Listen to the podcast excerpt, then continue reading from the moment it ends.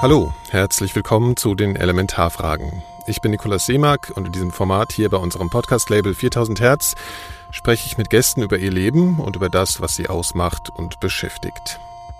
Diese Woche, genauer am 26. April 2016, jährt sich die Reaktorkatastrophe von Tschernobyl zum 30. Mal. Ich selbst kann mich noch gut daran erinnern, wie uns als Kindern verboten wurde, raus in den Regen zu gehen oder frische Milch zu trinken, weil die ja verstrahlt sein könnte. Aufgrund dieser persönlichen Erinnerung habe ich im Jahr 2010 mit Sebastian Pflugbeil gesprochen. Pflugbeil ist Physiker, Bürgerrechtler und bis heute Vorsitzender der Gesellschaft für Strahlenschutz. Ich hatte damals eine Dokumentation gesehen und erfahren, dass Pflugbeil einer der wenigen deutschen Wissenschaftler ist, die sich den Zustand der Reaktorruine selbst vor Ort angesehen haben. Er erzählt davon, wie er in den damals gebauten Betonsarkophag gekrochen ist, um sich ein eigenes Bild davon zu machen, was dort im April 86 wirklich geschehen ist. Wir haben äh, lange untereinander äh, diskutiert, was wir machen. Es war, war überhaupt nicht äh, sicher, dass die uns da überhaupt reinlassen. Das war, ist ja praktisch militärisches Sperrgebiet gewesen, diese Katastrophenort. Also war nicht sicher, dass wir reinkommen. Wir haben sogar überlegt, irgendwie hintenrum von unten da in den Sarkophag reinzukrabbeln. Anlässlich des Jahrestages der Katastrophe veröffentlichen wir das Gespräch an dieser Stelle erneut. Im Zusammenhang dieses Interviews möchte ich auf das Projekt Tschernobyl 30 hinweisen. Das Team um den Fotografen Heiko Reuth erstellte in mehreren Schritten Fotografien aus dem Katastrophengebiet, die in ihrer beklemmenden Schönheit einerseits begeistern und ihren Schrecken oft erst auf den zweiten Blick offenbaren. Geplant sind ein Bildband und eine Wanderausstellung, die als Mahnmal in Bildern an die Auswirkungen des Supergaus erinnern sollen. Informationen und Unterstützungsmöglichkeiten findet ihr unter tschernobyl30.com. Tschernobyl mit CH.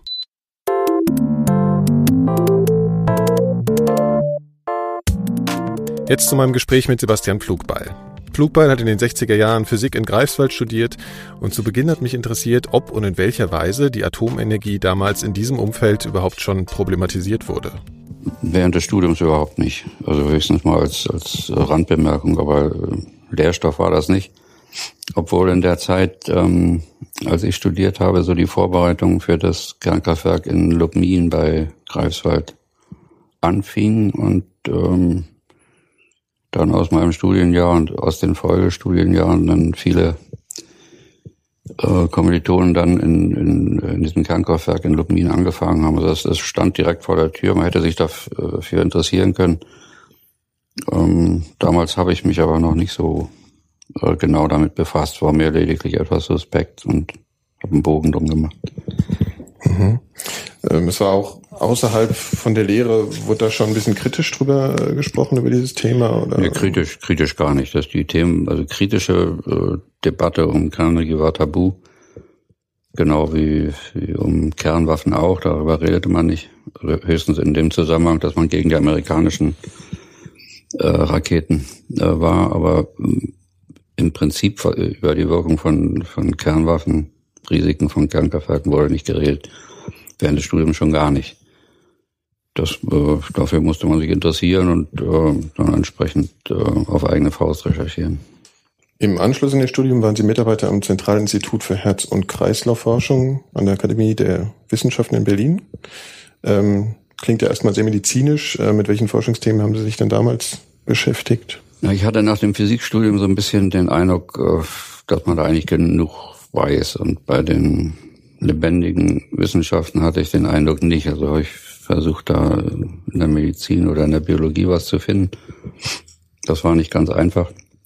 Ich bin dann gelandet in der Kreislaufforschung. Da habe ich eine Aspirantur bekommen, also so, eine äh, befristete Zeit zum Schreiben der Doktorarbeit. Und mein Thema war, so im Telegramm gesagt, die Anwendung von Messmethoden aus der Kernphysik in der hm, Neurophysiologie und Kreislaufforschung. Also hm, so eine Geschichte mit den ersten Computern, mit Elektronik aus der Kernforschung, wo es, wo es um schnelle Messprozesse geht, Bewältigung großer Datenmengen. Das haben wir halt auf die, äh, auf die Physiologie losgelassen und da Versuche gemacht, äh, Messreihen gemacht, die man heute gar nicht mehr machen äh, könnte, weil es viel zu aufwendig wäre.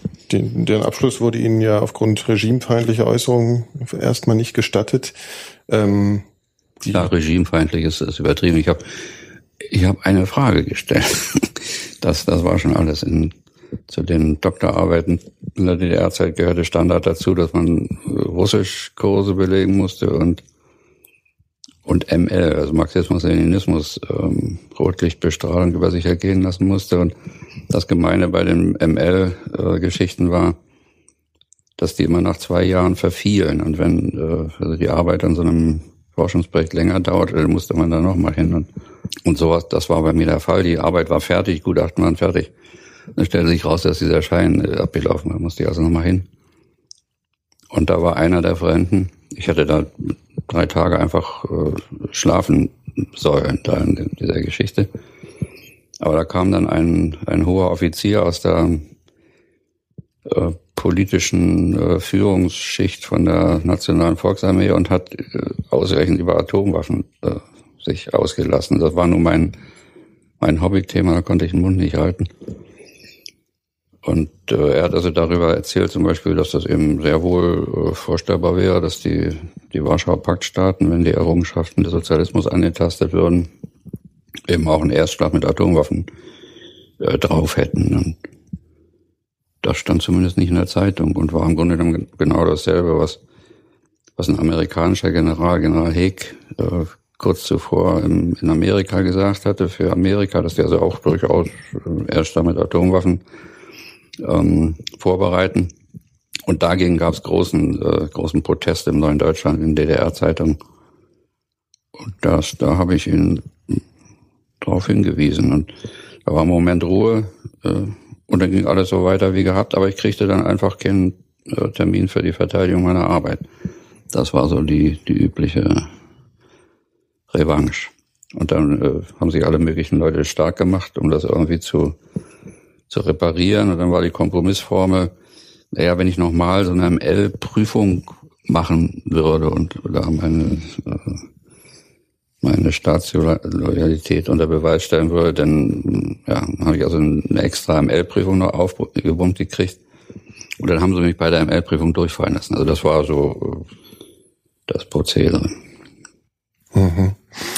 Ähm, die Doktorwürde würde Ihnen dann aber nachträglich nach der Wiedervereinigung zuerkannt. Das ja, es gab da in dieser Umbruchzeit so äh, verschiedene Rehabilitationsmöglichkeiten und meine Kollegen, äh, die haben natürlich beobachtet, was ich da geturnt habe, die haben sich dann darum gekümmert und äh, so eine Anträge gestellt und dann kriegte ich eines schönen Tages zu meiner Überraschung von dem Direktor, der mich da gepiesackt hat, unterschrieben noch die Promotionsurkunde. Ich musste nicht mal eine Verteidigung machen.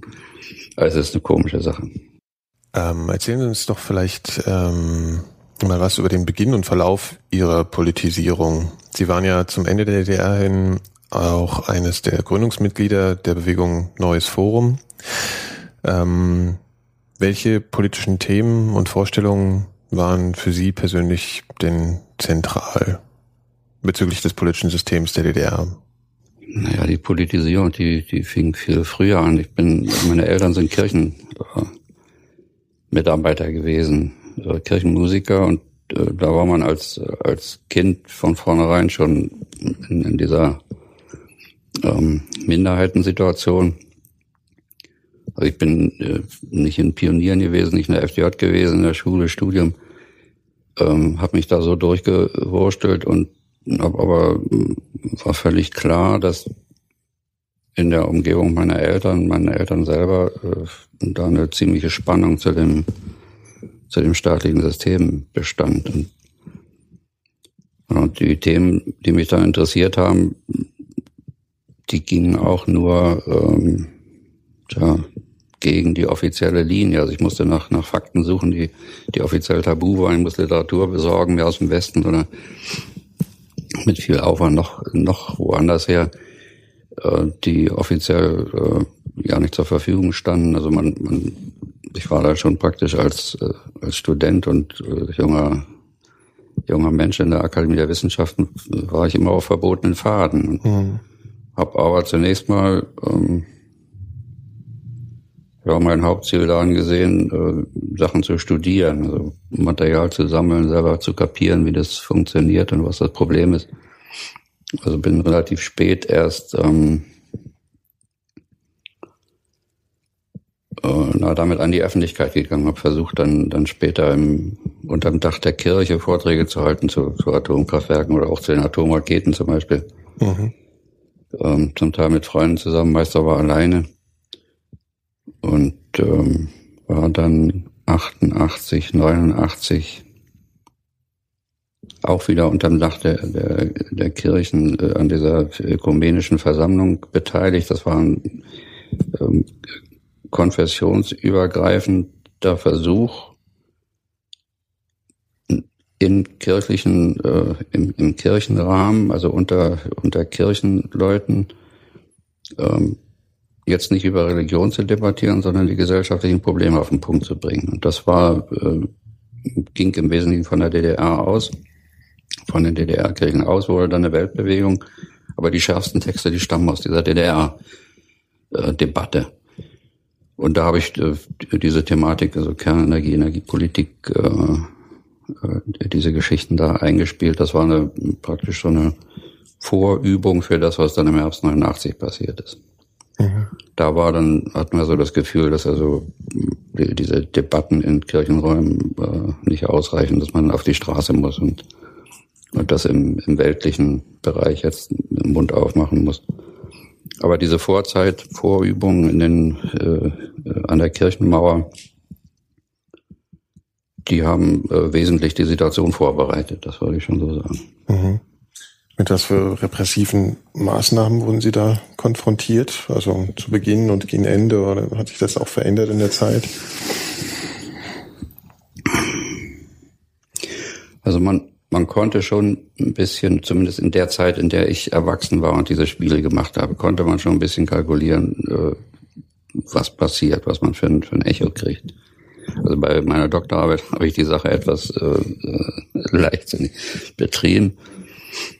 Ähm, aber ich war äh, nie darauf aus, jetzt mit Transparenten irgendwie auf dem Alexanderplatz rumzumarschieren oder so. Das habe ich für wenig hilfreich gehalten. Habe lieber versucht, was dafür zu machen, an möglichst viele Leute ranzukommen und den ähm, sagen wir mal, den, den Wissensstand über die Dinge, die mir wichtig waren, anzuheben, so in, in der Breite. Und das konnte man besser machen, wenn man da nicht so viel Krach da drum mhm. gemacht hat.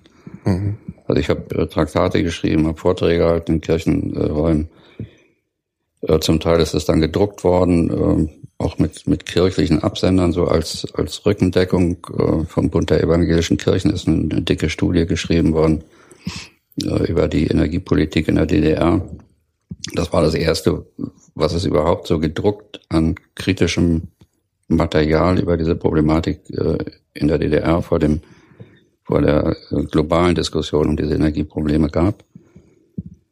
Ähm, das wurde in einer ziemlich hohen Auflage gedruckt und musste dann nochmal nachaufgelegt werden. Das hat Spuren hinterlassen. Also auch heute, wenn ich äh, so auf die Dörfer gehe und Vorträge halte, begegnen mir diese Studie, begegnen mir Leute, die diese Studie gelesen haben und, äh, und da so ihr ABC draus, äh, draus gezogen haben. Also das war so mein, ähm, meine Hauptmethode und von daher habe ich relativ wenig äh, gezielte Prügel bezogen. Ich habe dann hinterher aus den Stasi-Unterlagen gelesen, dass, dass meine Wohnung äh, einigermaßen trickreich äh, verwandt worden ist. Also Telefonabhör, Sachen und sowas und äh, Postkontrolle fand statt und Ab welchem Zeitraum äh, hat das stattgefunden? Das war in den 80er Jahren. Mhm. Ähm, zweite Hälfte 80er Jahre eigentlich erst. Davor habe ich nichts gefunden. Da gibt's auch äh, von mir die Stasi-Akten, äh, die sind verschreddert worden. Vielleicht äh, taucht da noch was auf. Und äh, wenn, wenn in Berlin internationales Publikum war und, und so ein Kongress oder so, wo sie befürchtet haben, dass ich da eventuell Kontakt mit den äh, Gästen aus dem Westen aufnehme, dann hatte ich hier äh, äh, zwei Laders vor der Tür, die mich rund um die Uhr begleitet haben, überall hin. Mhm. Auch zur Arbeit nach Buch und wenn ich irgendwo anders hinfahre, kamen die immer mit. Das war eigentlich eher lustig. Also ich habe das ja nicht gemerkt zu Anfang, denn die Nachbarn haben mich darauf aufmerksam gemacht. Da haben die Kinder das natürlich auch mitgekriegt und aber es war eigentlich ähm, nicht so, dass man da nur angstschlotternd äh, zwischen den Stasi-Autos rumgehopst ist. Ja, Weil zum Beispiel die, die Älteste hatten den ersten Fotoapparat geschenkt gekriegt und Und hinter uns fuhr so ein, so ein Lader äh, her und ich gesagt, dreh dich doch mal um und, und knips den mal. Das hat sie dann auch gemacht mit ihrem, ihrem äh, Plastikfotoapparat. Und da sind die vor Schreck fast äh, gegen Laternenpfahl gefahren und die nächste Straße waren sie, äh, waren sie weg. Nicht? Also, und äh, die Kinder haben sich totgelacht. Oder die haben hier aus dem Fenster geguckt, haben, haben uns auch die Nachbarn darauf aufmerksam gemacht, dass in der Wohnung gegenüber, äh, besonders wenn wir hier Besuch hatten, da immer so Objektive zu äh, sehen waren. Und dann haben die Kinder sich einen Spaß draus gemacht und äh, haben sich versteckt hinter, hinter den Vorhängen und geguckt, wenn aufgepasst, wenn die da äh, ihre, ihre Optik in Betrieb hatten, dann sind sie vorgesprungen und haben irgendwelche Fakten gemacht und die sind dann schnell auf Tauchstation gegangen. Mhm. Es war ähm, sicher so rückblickend äh, war es blöde und man konnte damals natürlich nicht sauber kalkulieren, wie weit man gehen kann. Mhm. Aber äh, also mir ist ernsthaft nichts passiert, außer dass ich äh, eben diese Geschichte mit der Doktorarbeit oder dass ich dann äh, öfter mal bei meinem Direktor antreten musste und dann saß da der Direktor und der Parteisekretär und die Kaderleiterin und äh, meist irgendwie zwei graue Herren, die sich nicht richtig vorstellten, mein Abteilungsleiter. Mhm. Da haben sie mir gedroht, also wenn ich das nicht lasse und äh, dann würden sie mich versetzen oder rausschmeißen oder so. Aber passiert ist praktisch nichts. Und meine Kollegen, die so ungefähr wussten, was ich, was mich interessiert und was ich da treibe, die haben mich auch nicht in die Pfanne gehauen, sondern haben dafür gesorgt, dass ich Alibis hatte, wenn ich welche brauchte und haben sich irgendwelche Geschichten ausgedacht, wenn ich in der Bibliothek war und, und äh, gebildert habe. Also das hätte alles viel, ähm, viel bösartiger laufen können. Mhm.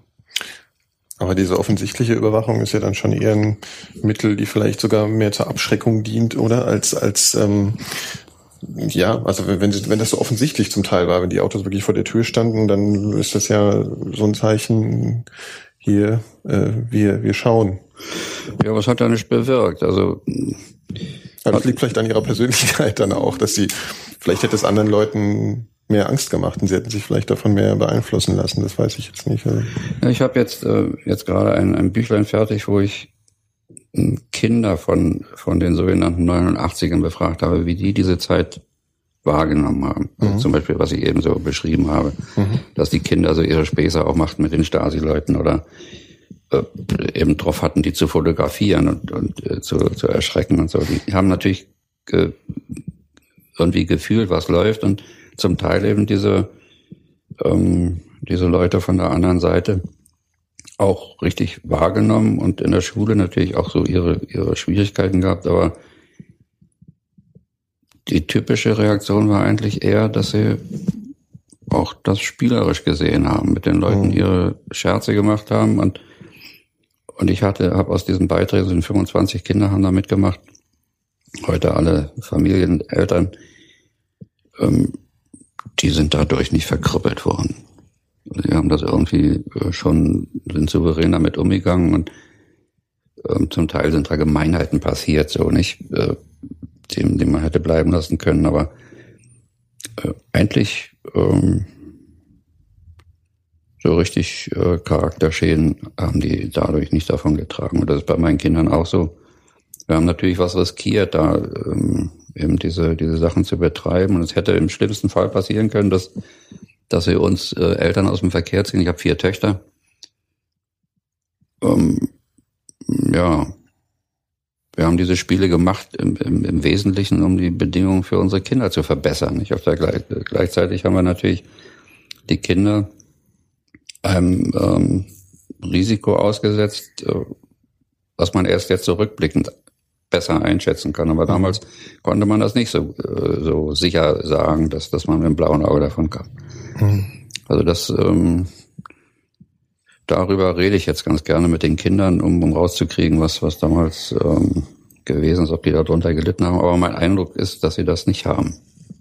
Mhm. Die haben schon äh, ganz gut verstanden, was passiert und haben sich ihre Haut gewehrt in der Schule. Und das, was sie so an, an äh, Missachtung oder an, an Schikanen mitgekriegt haben, ähm, das hat sich zumindest in den 80er Jahren im Rahmen gehalten. Mhm. Also es war nicht, nicht so, dass man da nur Selbstmordgedanken kriegt. Ähm, ab wann ergab sich denn für Sie die Perspektive einer Wiedervereinigung und war das überhaupt ein angestrebtes Ziel, äh, beziehungsweise im Bereich des Vorstellbaren Möglichen? Da haben wir eigentlich gar nicht drüber nachgedacht. Als, äh, also ich habe nicht damit gerechnet, dass ich das erlebe. Und politisches Ziel war das auch nicht, wobei man sagen kann, naja, äh, Ziele zu haben, die man selber für total illusionär hält, ist ja auch irgendwie äh, masochistisch. Das kann so, eine Art Selbstschutz gewesen sein, aber ich habe das tatsächlich nie als, als äh, zu erreichendes oder zu erkämpfendes politisches Ziel gesehen. Die Generation unserer Eltern, also ich denke so an den an meinen Schwiegervater, der war sich sicher, dass das nicht auf Dauer ist. Der hat den Ersten Weltkrieg äh, mitgekriegt, den Zweiten Weltkrieg, die Nazi-Zeit. Mhm. Der DDR sagt, das bleibt nicht, das, das, das bleibt nicht. Und wir haben ihn immer ausgelacht und äh, er hatte recht. Und im Herbst 89 war eigentlich, ne, das ohne eigentlich, war, war unser, unser Bedürfnis, ähm, uns stärker als bisher einzumischen in das, was in der DDR läuft. Wir hatten das Gefühl, dass das schlecht läuft und die jungen Leute versuchten abzuhauen über, über die, über Ungarn, Tschechoslowakei. Die, die Auswanderströme nahmen immer mehr zu so mit dem, die Politstrukturen waren verkalkt, nicht mehr handlungsfähig, ganz offensichtlich nicht mehr handlungsfähig. Also musste irgendwas, irgendwas musste man dagegen unternehmen. Aber es war unsere Zielstellung, das in der DDR zu erstmal in Ordnung zu bringen und zu regeln. Und ähm, wir wollten zunächst mal nicht mehr als als mit der Obrigkeit mal ernsthaft äh, darüber zu reden. Mhm. Also Dialog war so das, das Schlüsselwort keine Revolution, kein Staatsstreich, kein, kein Sturz der Regierung, kein Mauerbruch und, und sowas. War alles nicht, nicht äh, auf dem Schirm. Und das war wahrscheinlich psychologisch äh, geradezu raffiniert, also relativ vorsichtig ranzugehen und zu sagen, also wir wollen eigentlich ja nicht anders als mit euch reden. Du, äh, lasst das mal zu und äh, ähm, lasst uns darüber nachdenken, wie man die, die Karre aus dem Dreck zieht. Und das haben, das war für viele eine gerade richtige Dosis. Das Gefühl hatten viele, offensichtlich sehr viele, ein großer Teil der Bevölkerung auch, dass man, dass das so nicht weitergeht und dass man jetzt mal sehen muss und äh, jeder eben sind da, wo er was äh, von der Sache versteht, eben versuchen möchte, da mitzumischen. So. Ja, und dann äh, wissen wir, dann rollte das los und das, das griff um sich und äh, hatte da innerhalb weniger Wochen dann, äh, obwohl das ja nicht geplant war, Sturz der Regierung, äh, Auflösung der Staatssicherheit und all, all diese Dinge zur Folge, ähm, die man heute in dieser komprimierten Form gar nicht mehr äh, sich vorstellen kann, dass das möglich war. Mhm. Äh, in den 70er Jahren begann ja in der BRD die Umweltbewegung, ihr auch die Anti-Atomkraftbewegung. Und die hat sich als so eine Art kulturelle Hegemonie in manchen Gesellschaftsschichten etabliert, also sozusagen politisch bestimmendes Moment für viele Menschen zu werden. Ähm, führt ja auch zur Gründung der Grünen. Ähm, wie haben Sie in der DDR diese Entwicklung wahrgenommen? Ja, natürlich mit einiger Sympathie, äh, aber äh, entsprechendes Pendant gab es in der DDR so nicht. Also äh, nicht, nicht annähernd vergleichbar. Dann in den 80er Jahren da entstanden dann so, so Nester, Umweltbibliotheken äh, entstanden, also kleine, äh, meist kleine Räume, vollgestopft mit Literatur, die man halt meist aus dem Westen sich irgendwie beschafft hat. Also es gab verschiedene Versuche, dann den Informationsfluss zu, äh, zu verbessern. Aber das war weit weg von, äh, von einer mm, ja, politisch äh, nach außen schlagkräftigen Truppe in Richtung einer einer Partei oder einer Bürgerbewegung, mhm. sowas gab es nicht. Und die Leute, mit, äh, die sich mit Atomwaffen, Kernkraftwerken beschäftigten, das war nicht mehr als fünf. Also wenig, wenig Leute. Und äh, wir, wir konnten zwar, wir wurden zwar gefragt zu einem einen oder anderen Vortrag, aber äh, sowas wie eine Massenbasis äh, dazu, äh, die gab's gab's nicht. Aber im Bereich der Kirche eben offene Ohren, Interesse und auch Leser für das, was man da schrieb, schreiben, schreiben konnte, nicht auf Wachsmatrizen. Wahnsinnige Schweinerei, das herzustellen.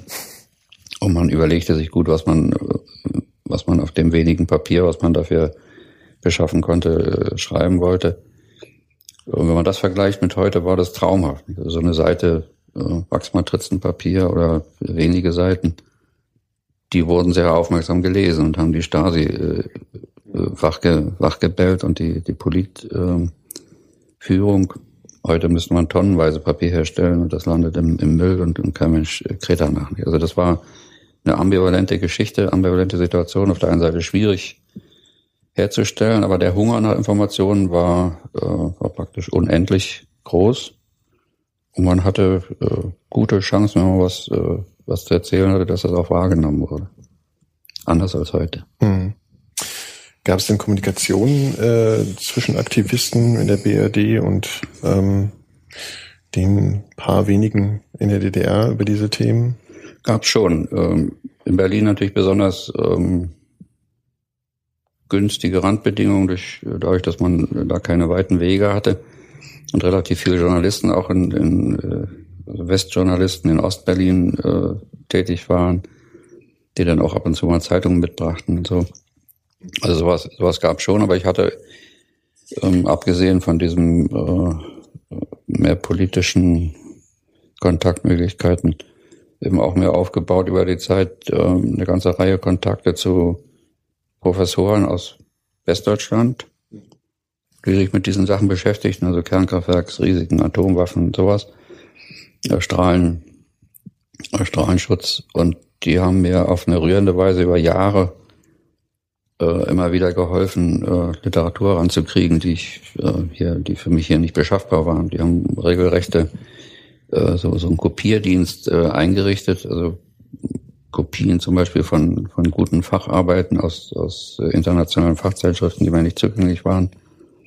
Und dann ist das irgendwann in, in äh, dreckigen Windelpaketen hier rüber geschmuggelt worden. Ähm, heute kann ich einschätzen, was das für ein Arbeitsaufwand bedeutet hat, das mhm. zu machen. Also sich einfach hinzusetzen und immer mitzudenken, was könnte er denn interessieren, was könnte er brauchen.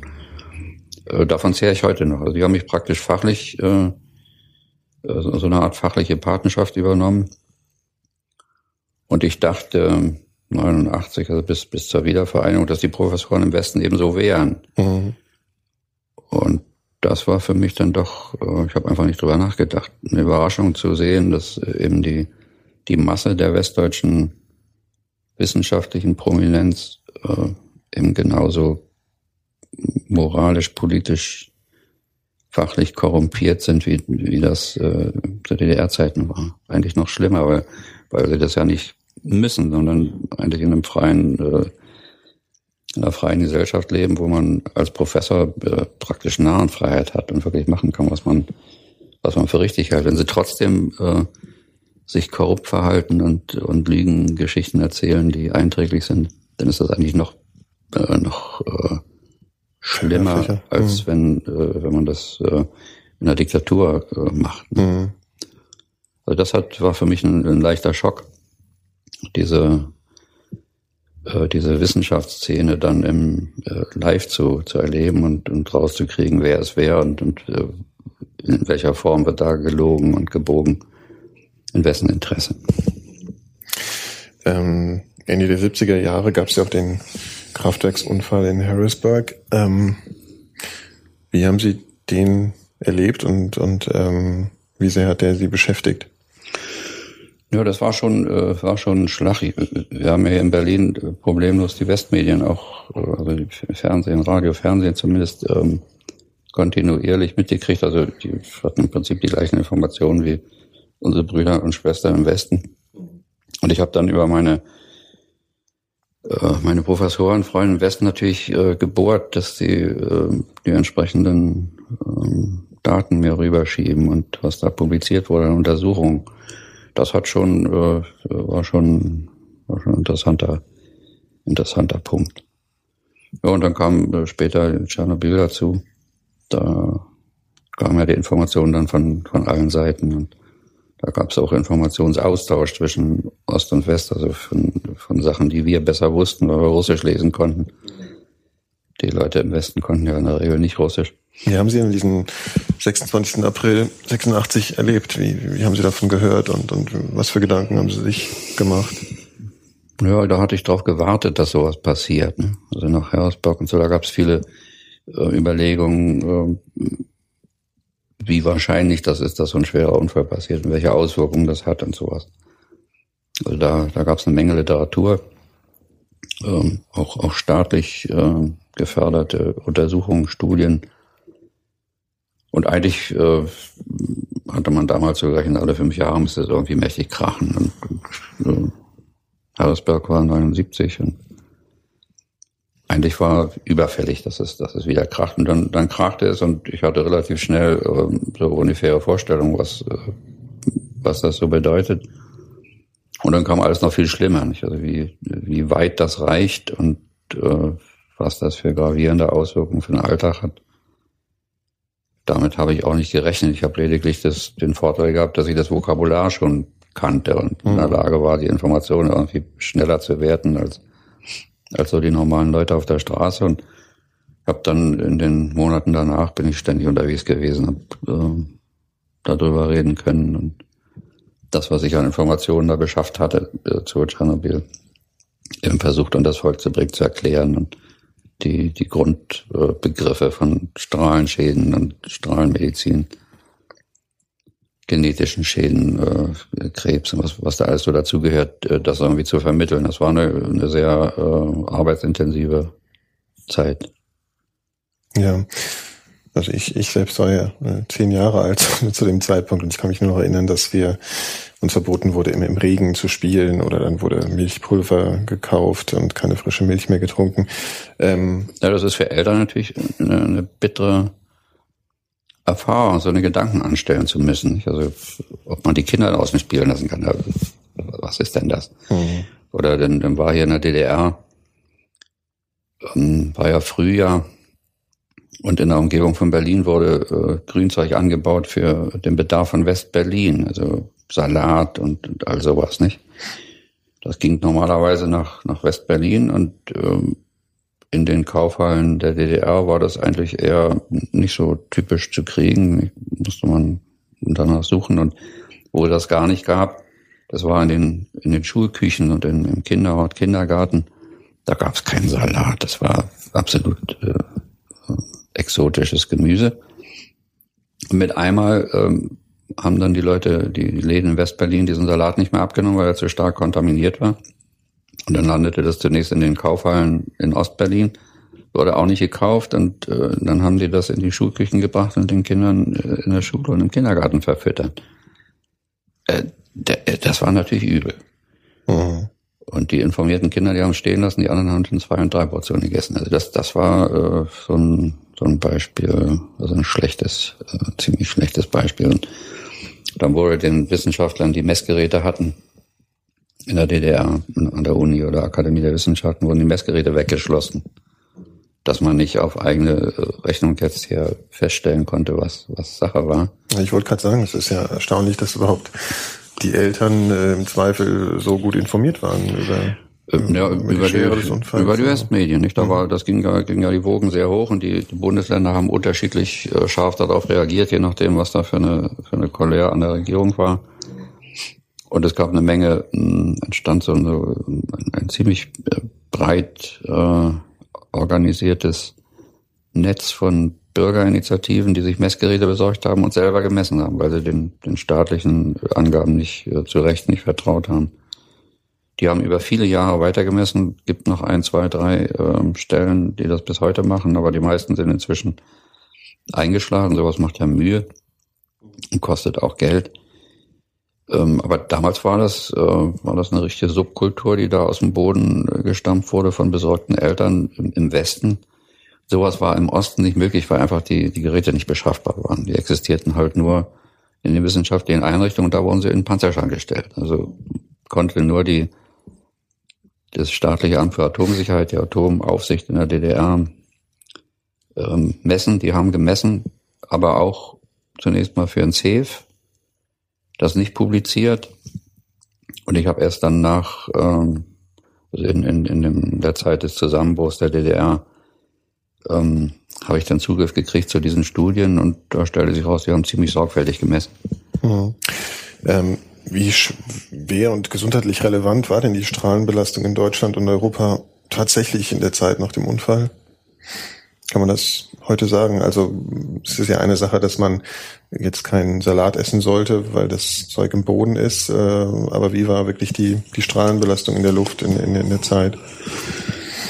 Also das ist ein, ein Minenfeld und das ist sehr, sehr heftig umstritten, weil die Konsequenzen natürlich, äh, je nachdem, auf welcher Seite man sich schlägt, sehr unterschiedlich sind.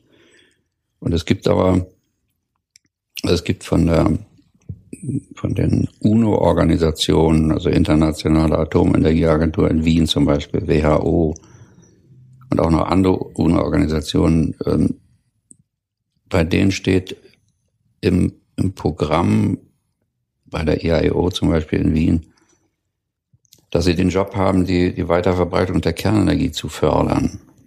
Und da ist natürlich jetzt so äh, Informationen über Strahlenschäden nach Tschernobyl ausgesprochen kontraproduktiv und das versucht man dann entsprechend äh, klein zu reden. Ich, mhm. war 20 Jahre Tschernobyl, war, äh, da haben sie zum Beispiel in Wien ein paar Monate bevor das, dieser Geburtstag war, eine so eine internationale Tagung äh, angesetzt, wo sie äh, die den Ziel, das Ziel hatte, die Sprachregelungen für den 20. Geburtstag von Tschernobyl weltweit festzuklopfen. Da wurde, haben sich nicht entblödet zu erzählen, dass ja bloß so 40 bis 50 Leute äh, da zu Schaden gekommen wären, gestorben wären.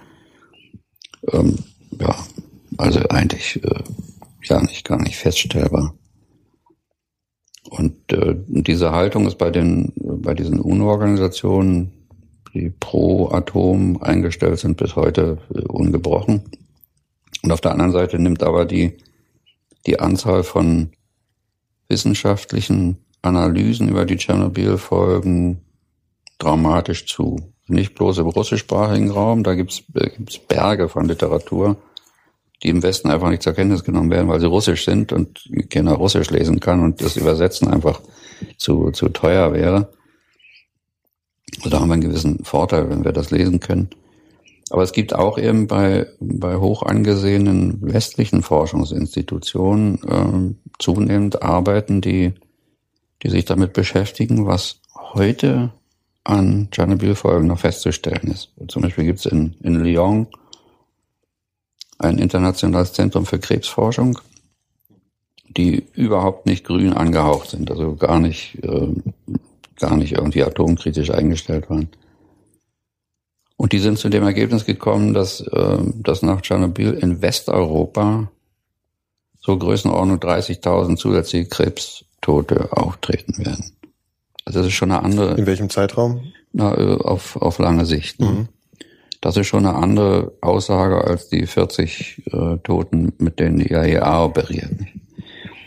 Und ähm, diese, diese ziemlich hohe Zahl, die kommt ähm, durch eine Verknüpfung der der niedrigen bis, bis moderaten Strahlenbelastung mit einer sehr hohen Bevölkerungsdichte zu, äh, mhm. zustande. Nicht? Also die Bevölkerungsdichte in Westeuropa ist halt sehr viel höher als die Bevölkerungsdichte in der Umgebung von Tschernobyl. Deshalb kommt das seltsame Phänomen zustande, dass, dass in Westeuropa mehr Leute ins Gras beißen werden durch Tschernobyl als in der direkten Tschernobyl-Umgebung selber. Ähm, und dann gibt's so Detail-Sachen, die so Stück für Stück hm, jetzt untersucht wurden, wo aber die offiziellen Stellen einfach weggucken und das nicht zur Kenntnis nehmen wollen. Zum Beispiel ist in West-Berlin, ähm, als die Mauer noch stand, nach Tschernobyl, ähm, die Situation so gewesen, dass alle Kinder mit genetischen, also alle Neugeborenen mit genetischen Problemen auf dem Schreibtisch ein und desselben Professors äh, gelandet sind, Professor Sperling. Und dem ist aufgefallen, dass im Januar 87, Januar 87 mit einmal die Anzahl von Kindern mit Down-Syndrom steil in die Höhe ging. Und er hat gegrübelt, woran das liegen kann und hat äh, zum Beispiel das, das Alter der Mütter untersucht. Man weiß, dass bei älteren Müttern häufiger Down-Syndrom bei den Kindern ist. Und nicht gefunden. Und äh, da hat er schließlich zufällig gesehen, äh, eine Grafik aus dem Hahn-Meitner-Institut in Berlin, Kernforschungsinstitut. Und da war aufgemalt der Fallout von Tschernobyl in, in Berlin. Da ist halt in, in den Tagen nach Tschernobyl, Anfang Mai 1986, ähm, Peak in mehrere Größenordnungen erhöhte äh, Strahlenbelastung in Berlin gewesen. Und wenn man dann neun Monate abzählt, dann kommt man, landet man äh, im Januar 87. Da hat er seine Kollegen in Westdeutschland gefragt und da wurde das bestätigt, ja, es erhöht. Und in den Regionen Süddeutschland, Bayern, äh, wo vergleichsweise viel Fallout runtergekommen ist, stark erhöht und in den anderen weniger stark erhöht, so dass das eigentlich als als Fakt äh, nicht mehr vernünftigerweise bestritten werden kann. Inzwischen gibt's Untersuchungen in Weißrussland, wo das gleiche Phänomen da ist, bloß viel stärker ausgeprägt, also im Peak von Down-Syndrom Januar 1987 und danach äh, weiter auf einem hohen Niveau Down-Syndrom bei Kindern. Äh, aber man findet das bis heute in Lehrbüchern nicht und die, die offiziellen Strahlenschützer gucken einfach drüber weg. Und wenn man die russische Literatur anguckt, da ist das inzwischen viel genauer aufgedröselt. Also man findet äh, Erkrankungen der Nerven und Sinnesorgane, der Kreislauferkrankungen, des Muskel- und Knorpelgewesen, äh, der, der verschiedenen Drüsen des Körpers, also nicht bloß Schilddrüse, da weiß man schon aus der Literatur, dass das empfindlich reagiert auf Kernkraftwerksunfälle. Aber eben auch zum Beispiel Zuckerkrankheit bei, bei Jugendlichen, ähm, Bauchspeicheldrüse nicht im, im Hintergrund. Ähm, es gibt äh, Krebserkrankungen durch das ganze Spektrum bis, bis hin zu bösartigen und gutartigen Tumoren im Gehirn von Kindern. Wenn man sowas gesehen hat, so eine Kinder gesehen hat, deren, deren Schädel völlig deformiert sind, das vergisst man nicht. Und äh, da ist eben äh, ein steiler Anstieg nach Tschernobyl in der Ukraine zu sehen. Man hat äh, detaillierte Angaben inzwischen über den Gesundheitszustand oder besser Krankheitszustand der Liquidatoren, der Leute, die aufgeräumt haben nach Tschernobyl ja. in dem zerstörten Gebiet. Also man weiß eine Menge, aber die, die offizielle äh, Sicht ist, dass man das einfach nicht zur Kenntnis nimmt. Und jetzt im nächsten Jahr ist äh, 25 äh, Jahre Tschernobyl. Da ist schon so die Kompasszahl, auf die hingearbeitet wird, dass man nur endlich zur Tagesordnung übergeht und äh, die gesperrten Gegenden schrittweise wieder wirtschaftlich nutzbar macht und äh, nur endlich äh, das Thema beerdigt. Mhm. Aber das entspricht nicht der Realität der Leute, die gleich zu Schaden gekommen sind. Mhm. Gehen wir nochmal zu dem Zeitpunkt des Unfalls. Ähm, können Sie aus dem heutigen Erkenntnisstand ungefähr erklären, wie es zu diesem Unfall kam? Das ist strittig. Es gibt äh, im, im russischsprachigen Raum da eine intensive Debatte darüber unter Fachleuten. Gibt ganz verschiedene Hypothesen. Ähm, bei uns wird nur die Sicht der Apparatchiks ähm, diskutiert in den, in den offiziellen Papieren und bei den offiziellen Stellen. Und äh, die sieht so aus, dass es äh, dass ein Experiment, nicht genehmigtes Experiment gegeben hat, was ihnen aus dem Ruder gelaufen ist. Und dass es dann äh, gebrannt hat und eine Kernschmelze gegeben hat und, äh, und sowas. Mhm. Und es gibt äh, aber ganz andere äh, Thesen, äh, zum Beispiel derart, dass ähm, das gesamte äh, Reaktorinventar ähm, durch einen Vorgang, über den es neue Hypothesen gibt, äh, wie eine Rakete nach oben gebrettert ist, in, in Sekundenbruchteilen verdampft ist. Also Uran, Plutonium, Brennstäbe, verdampft, Graphit, in dem diese äh, Stäbe gesteckt haben, auch verdampft zu einem großen Teil. Und dass das dann äh, kurz äh, über dem dem Reaktor, im großen Reaktorsaal, also einige zig Meter hoch, ähm, eine, eine verpuffende Kernexplosion gegeben hat, die den ganzen Dreck in der Gegend verteilt hat. Also äh, Kernexplosion aus, aus einem aus, aus winzigen Dampftröpfchen aus Graphit und Uran und Plutonium. Ähm, so. Und äh, das wird im Westen aber äh, einfach totgeschwiegen oder bestritten aus rein ideologischen Gründen, weil man nicht äh, nicht will, dass äh, salonfähig wird, dass es in einem Kernkraftwerk eine nukleare Explosion geben kann. Praktisch eine, so eine schlechte Atombombe, äh, dass ein Kernreaktor eine schlechte Atombombe sein kann. Mhm. Das möchte man nicht äh, debattieren, aber bei den russischen Kernphysikern ist das äh, durchaus salonfähig und es gibt angesehene Leute aus der Oberschicht der, der russischen Kerntechnik, die das ganz selbstverständlich so berichten, dass das so gewesen ist. Und man kann im, im Innern des Sarkophag äh, an den Spuren der, der Gemäuer und der Stahlträger vor allen Dingen ähm, die, die Spuren der Strahlenexposition sehen. Also man kann von da rekonstruieren, an welcher Stelle das ungefähr zu dieser Explosion gekommen ist, an, an so schattenartigen äh, Spuren der Bausubstanz. Äh, und man kann, äh, kann das kernchemisch untersuchen, kernphysikalisch untersuchen, explosionstechnisch. Das ist eigentlich äh, für mich die schlüssigste äh, Art der Analyse. Und ähm, das erklärt auch, weshalb es in dem Sarkophag so gut wie keinen Kernbrennstoff mehr gibt. Der, mhm. ist, der ist praktisch insgesamt im Stück hoch, verdampft, auseinandergeflogen. Und das, was man über, über lange Zeit eigentlich bis heute in den offiziellen Stellen äh, lesen kann, dass es geschmolzen ist, nach unten durchgelaufen ist, dass es die, diese großen Elefantenfüße aus geschmolzenem Kernbrennstoff und, und Siliziumsand ähm, gibt. Das stimmt zwar, aber die, diese, diese Elefantenfüße kann man sich so vorstellen, wie das, was an einer, an einer Kerze so an der Seite runterleckt, sowas. Ja.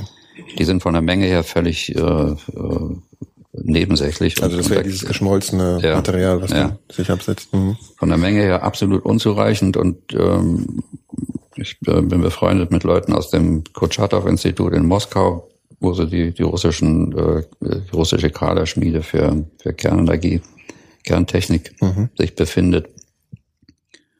Und die vertreten die Auffassung, dass äh, 90, 95 Prozent von dem Kernbrennstoff bei dieser Explosion in der Gegend verteilt worden ist und im Sarkophag selber so gut wie nichts mehr vorhanden ist. Mhm. Von daher ist auch das, was jetzt gerade da gemacht wird, dass da ein zweiter Sarkophag drüber gebaut worden ist, um angeblich Gefahren von der Ukraine und Westeuropa fernzuhalten, ist einfach Unsinn. Darauf wollte ich auch nochmal kommen, ja. Ähm, es ging, also die, ich wollte nochmal über die Sofortmaßnahmen sprechen, äh, die danach geschehen sind. Also das sind dann ja, hat man im Fernsehen Bilder gesehen, wo dann Zement abgeschmissen wurde und ähm, dann wurde ja eben dieser Sarkophag gebaut. Ähm, in was für einem Zeitraum ist das passiert? Und äh, ist, kann man sagen, dass das äh, ein bisschen hilflose Versuche waren, einfach äh, Aktionismus zu zeigen, um zu zeigen, wir tun irgendwas. Also inwiefern war das wirklich, wenn Sie das jetzt so beschreiben, wie das stattgefunden hat, überhaupt sinnvoll, da jetzt was drüber zu decken? Ja, Na, damals, als das, äh, als das auseinandergeflogen ist, da war natürlich totales Chaos und man, äh, man wusste einfach nicht so richtig, äh, was man jetzt sinnvollerweise macht.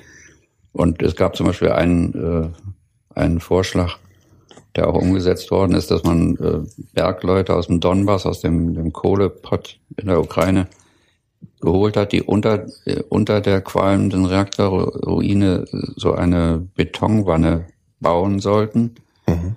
damit ähm, das geschmolzene, der geschmolzene Kernbrennstoff, geschmolzene Uran-Plutonium-Gemisch, mit dem man gerechnet hat, dass das äh, nicht nach unten ins Grundwasser durchdringt, sondern von dieser Wanne aufgehalten wird. Ja. Da hatte man also die Meinung, gibt also große Mengen, äh, 90 Tonnen äh, Brennstoff, ist ein ziemlicher Haufen. Es gäbe einen großen Strom von, von blubberndem äh, Kernspaltmaterial, was sich nach unten durch die Betonstrukturen durchfrisst und Tschernobyl steht in ziemlich feuchtem Gelände, fast sumpfigem Gelände, wo das Grundwasser hochsteht und wenn, wenn dieses äh, gespolzene Material das tatsächlich geschafft hätte, zu diesem Grundwasser durchzukommen, dann hätte es eine Dampfexplosion gegeben, die die letzten Reste völlig zerfetzt äh, hätten. Also das ist so der, der Albtraum, der größte Albtraum, den Reaktorbauer haben, dass das passiert. Das wollte man also verhindern. Man hat die Bergleute drunter geschickt und hat äh, denen die Aufgabe gegeben, darunter so eine Wanne zu machen. Heute weiß man, dass da so gut wie nichts nach unten durchgelaufen ist, dass das, äh, dass die umsonst verheizt worden sind. Ich weiß nicht, wie viel davon denen noch am Leben sind, aber die, die Strahlenbelastung müssen erheblich gewesen sein. Also das war, weiß man heute, das war, war ein Flop, war überflüssig. Mhm. Dann haben sie äh, tonnenweise Sand und Kies und zum Teil Blei in den äh, qualmenden Reaktor äh, geworfen. Ähm, mit Blei dachten sie ähm, eben auch diese Strahlenbelastung irgendwie äh, am Boden zu halten. Aber das Blei ist dann äh, auch ähm, heiß geworden und äh, geschmolzen und verdampft und hat äh, als, als Begleiteffekt die ganze Gegend mit einer ziemlich hohen Bleibelastung äh, versehen. Und das ist für äh, auch außerordentlich gesundheitsschädlich und hat, hat viele Leute krank gemacht. Die haben richtig Bleivergiftung gekriegt von diesem Blei, was man da reingeschmissen hat. Und ich habe dann mit meinen Moskauer Freunden ähm, angeguckt, was gibt's für Angaben über, über diese Materialien, die man da reingeschmissen hat. Und äh, da stellt sich raus, dass die Zahlen, die da drüber von den offiziellen staatlichen Stellen angegeben worden sind, die, die Mengen, die, die tausende Kubikmeter Sand und Kies und, und Beton und, und Blei, dass die völlig abwegig und absurd sind. Also das sind, sind aus dem Daumen gelutschte Zahlen, äh, möglicherweise gar nicht mal in betrügerischer Absicht, äh, um, um Geld zu verdienen, aufgeschrieben. Auf jeden Fall sind sie falsch, denn man kann sich ausrechnen aus diesem Volumina, dass dann äh, da ein Würfel stehen müsste, der viel größer ist als der ganze Sarkophag. Wenn man aber reingeht, dann findet man äh, reihenweise äh, leere Räume und große Hallen, wo gar nichts drin ist. Mhm. Also da, da klaffen mehrere Größenordnungen äh, zwischen den zwischen den offiziellen Angaben über das, was da reingeworfen ist, und der Realität. Das kann man sehen. Äh, mit, mit bloßen Augen sehen, wenn man da eine halbe Stunde in dem, in dem Sarkophag äh, drin rum äh, marschiert. Der Nachweis von, von dem Verbleib des Kernbrennstoffs ist komplizierter, da muss man messen. Mhm. Äh, aber auch da, äh, da ist eben die offizielle Darstellung offensichtlich nicht schlüssig und äh, stimmt nicht überein mit dem, was, was man da finden kann. Ja.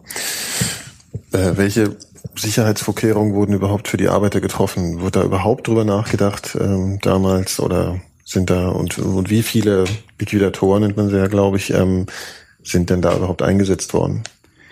Ja, in der russischen Kerntechnik kamen Katastrophen praktisch nicht vor, in, in der Vorbereitung jetzt. Da hat man, war man sich sicher, dass das alles sicher ist und, und dass da schon nichts passieren wird. Und dann, also von daher war die, ähm, war die Qualifikation von Fachleuten für diesen Fall relativ dürftig. Mhm.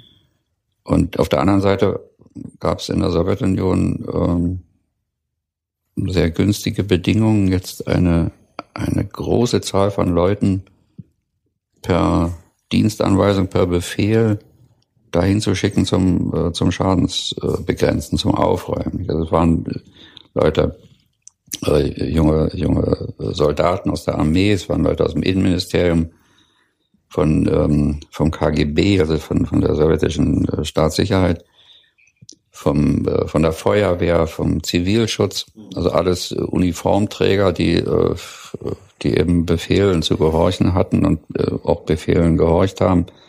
Man weiß bis heute nicht mal genau, wie viele das waren. Die Zahlen, die, die schwanken so zwischen 600.000 und einer Million, so ungefähr in der Größenordnung wird das gewesen sein. Man hat nicht mal von der Hälfte der Leute Namen und Adresse, die sind nach ihrem Einsatz wieder nach Hause geschickt worden, irgendwo nach Kasachstan oder in die, in die Pampa. Und sind zu einem hohen Teil dann erkrankt und die Ärzte zu Hause, die hatten keine Ahnung, haben einfach keine Ausbildung in Strahlenmedizin und wussten mit diesen seltsamen Erkrankungen überhaupt nicht umzugehen. Ein Großteil von denen wird elendlich krepiert sein, ohne, ohne äh, geeignete ärztliche Betreuung. Also die Informationen über diese ganze Geschichte ist, sind ähm, nur mit der Kneifzange anzusehen, weil auch von allen Behörden von Anfang an ähm, diese ganze, dieser ganze Bereich unter Staatsgeheimnis gestellt wurde. Sowohl Gesundheitsministerium hat die Ärzte angewiesen, eben bestimmte Zusammenhänge nicht, nicht aufzuschreiben, bestimmte Krankheiten nicht zu diagnostizieren den Leuten keine äh, Jodtabletten zu verteilen. Damit hätte man dieses Schilddrüsenkrebsproblem bei Kindern ganz gut äh, in den Griff gekriegt. Ähm, es wurde von Anfang an Schweigen verordnet. Es wurde, das hat dazu geführt, dass wichtige Sachen nicht aufgeschrieben wurden oder mit irgendwelchen Hausnummern oder Fantasiezahlen aufgeschrieben worden sind, jedenfalls nicht den, den wahren. Die Leute selber, die davon betroffen waren, sind nicht informiert worden. Die Soldaten haben keine Unterlagen über ihren Einsatz mitgekriegt. Die Leute, die evakuiert wurden, haben natürlich auch keine Belege über ihre Strahlenbelastung, sind dann irgendwo, irgendwo hin.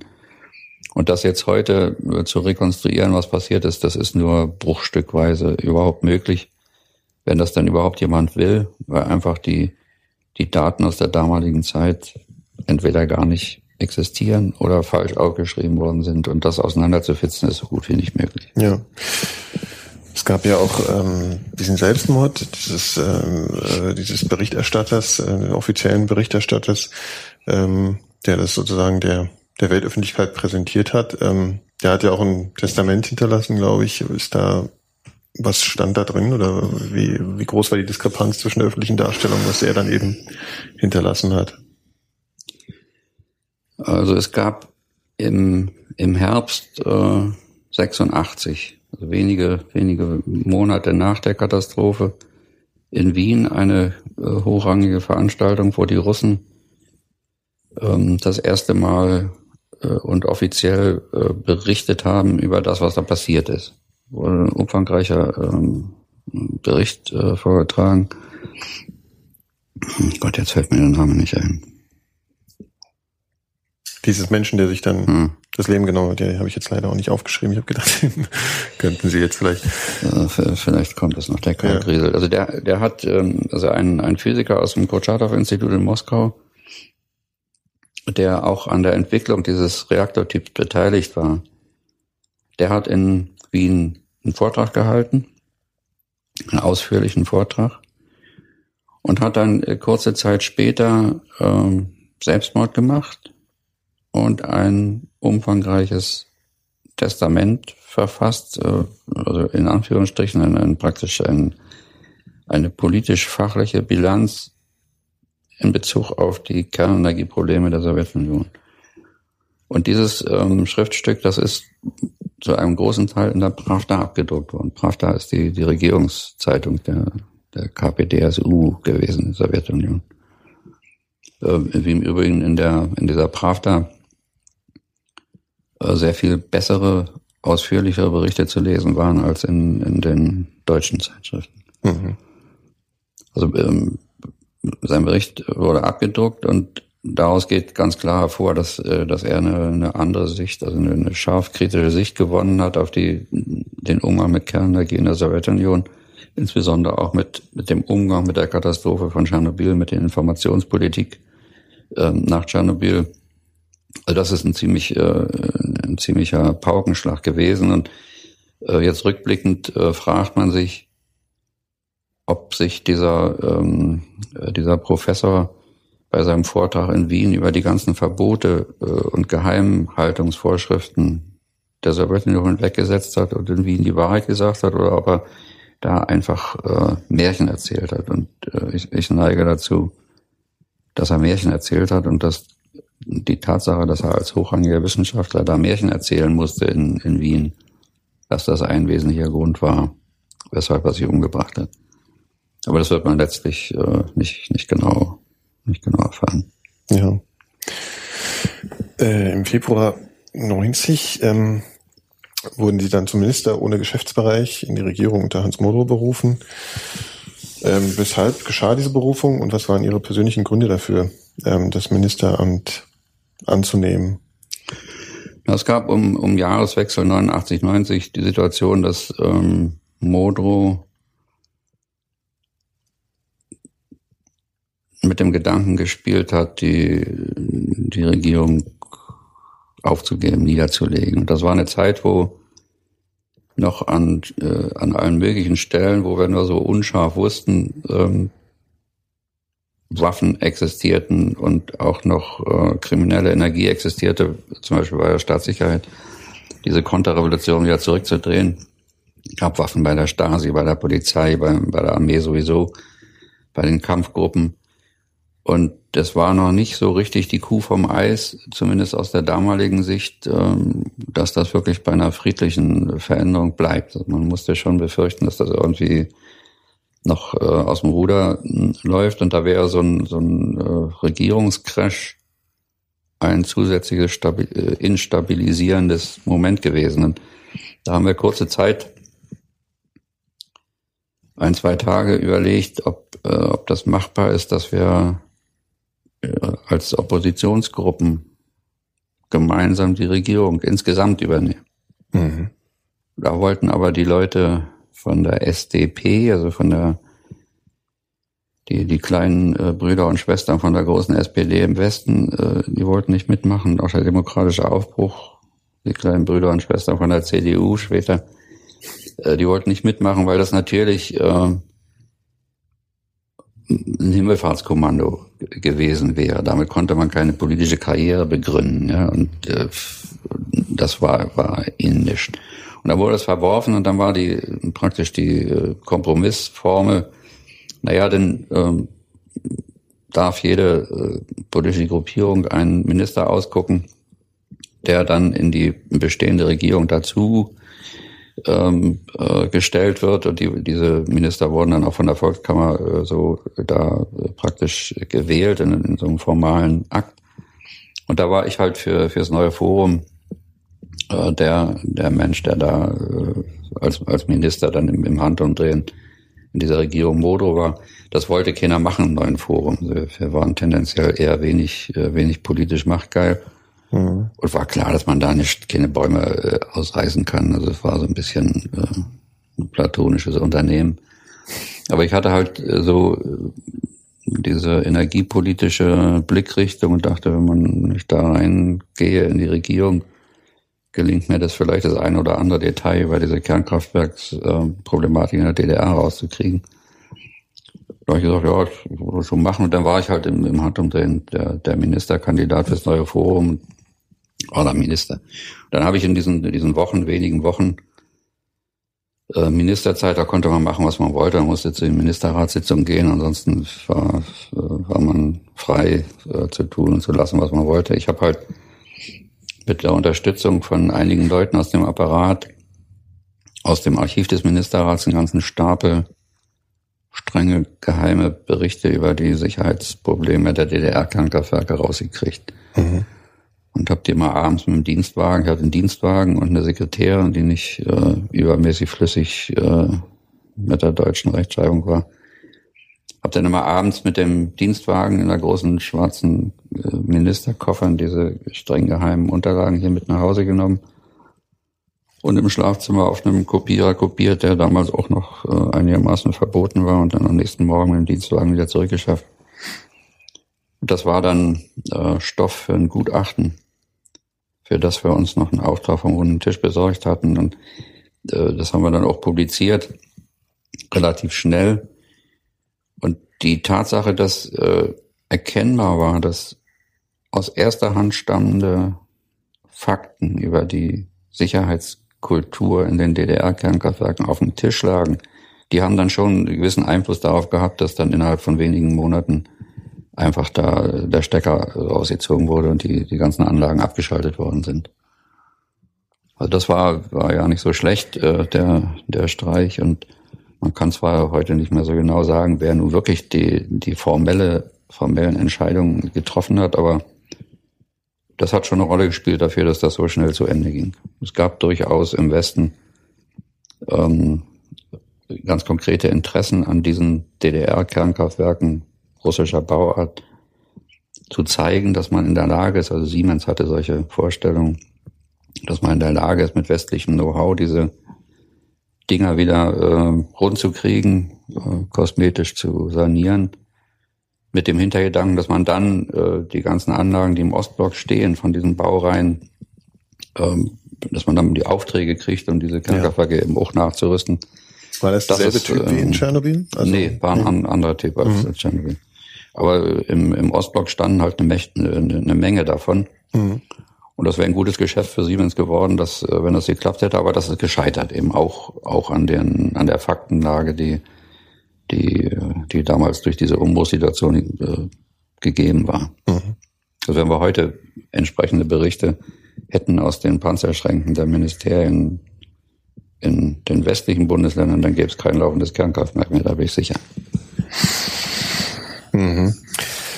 Dann kam ja endgültig die Wiedervereinigung. Ähm, welche wie gingen Ihre Anstrengungen weiter, um herauszufinden, was in Tschernobyl wirklich passiert ist? Sie haben dann ja ähm, Kontakt zu einem russischen Atomwissenschaftler, Tschitscherow heißt er, glaube ich, aufgenommen. Ähm, wie kam dieser Kontakt zustande? Und wieso war der so wichtig? Na, Tschitscherow ist das zweite Kapitel. Ich sage nochmal dazwischen eine Bemerkung zu dem ersten Kapitel. 1990 äh, gingen so die eisernen Vorhänge an verschiedenen Stellen äh, etwas in die Höhe unter anderem eben auch zu den Leuten aus der Sowjetunion. Und es gab, ähm, und wir haben 1990 die ersten Augenzeugen hier gehabt von, von Tschernobyl und von, von Leuten aus Weißrussland, aus der Ukraine, die, also auch Ärzte, Fachleute, die berichtet haben, was da läuft. Das war uns bisher ja nur so indirekt und in, in, in Andeutung äh, bekannt. Und da ist die Idee entstanden, im Frühjahr 1990 haben wir überlegt, was man machen kann, da, ob man da irgendwie helfen kann. Ja. Dann ist die Idee geboren hier auf dem, äh, in dem Zimmer, dass man doch wenigstens versuchen könnte, Kinder, die in diesen Gebieten leben, äh, für ein paar Wochen äh, vernünftige Ferien zu organisieren. In, zunächst mal war das war die DDR am Blick. Und da gab es ähm, in der Zeit eine Menge Ferienlager und äh, Betriebsferienlager, die alle so ähm, durch die durch die zerfallene DDR so ein bisschen leer traten. Es gab ähm, eine Menge Geldtöpfe, so Restbestände von der deutsch-sowjetischen Freundschaft, Gewerkschaftstöpfe, wo man nicht mehr so richtig wusste, was man damit eigentlich machen sollte. Und da ist ähm, uns das gelungen, innerhalb von wenigen Wochen für mehrere tausend Kinder hier schöne Ferien zu organisieren. Das lief alles äh, so auf, auf Privatebene. Und ähm, da haben wir natürlich die, die politischen Möglichkeiten, die sich in dieser Zeit hier eröffnet haben, genutzt, um, um die Visa-Fragen und die, die Reisemöglichkeiten und so zu organisieren. Ja.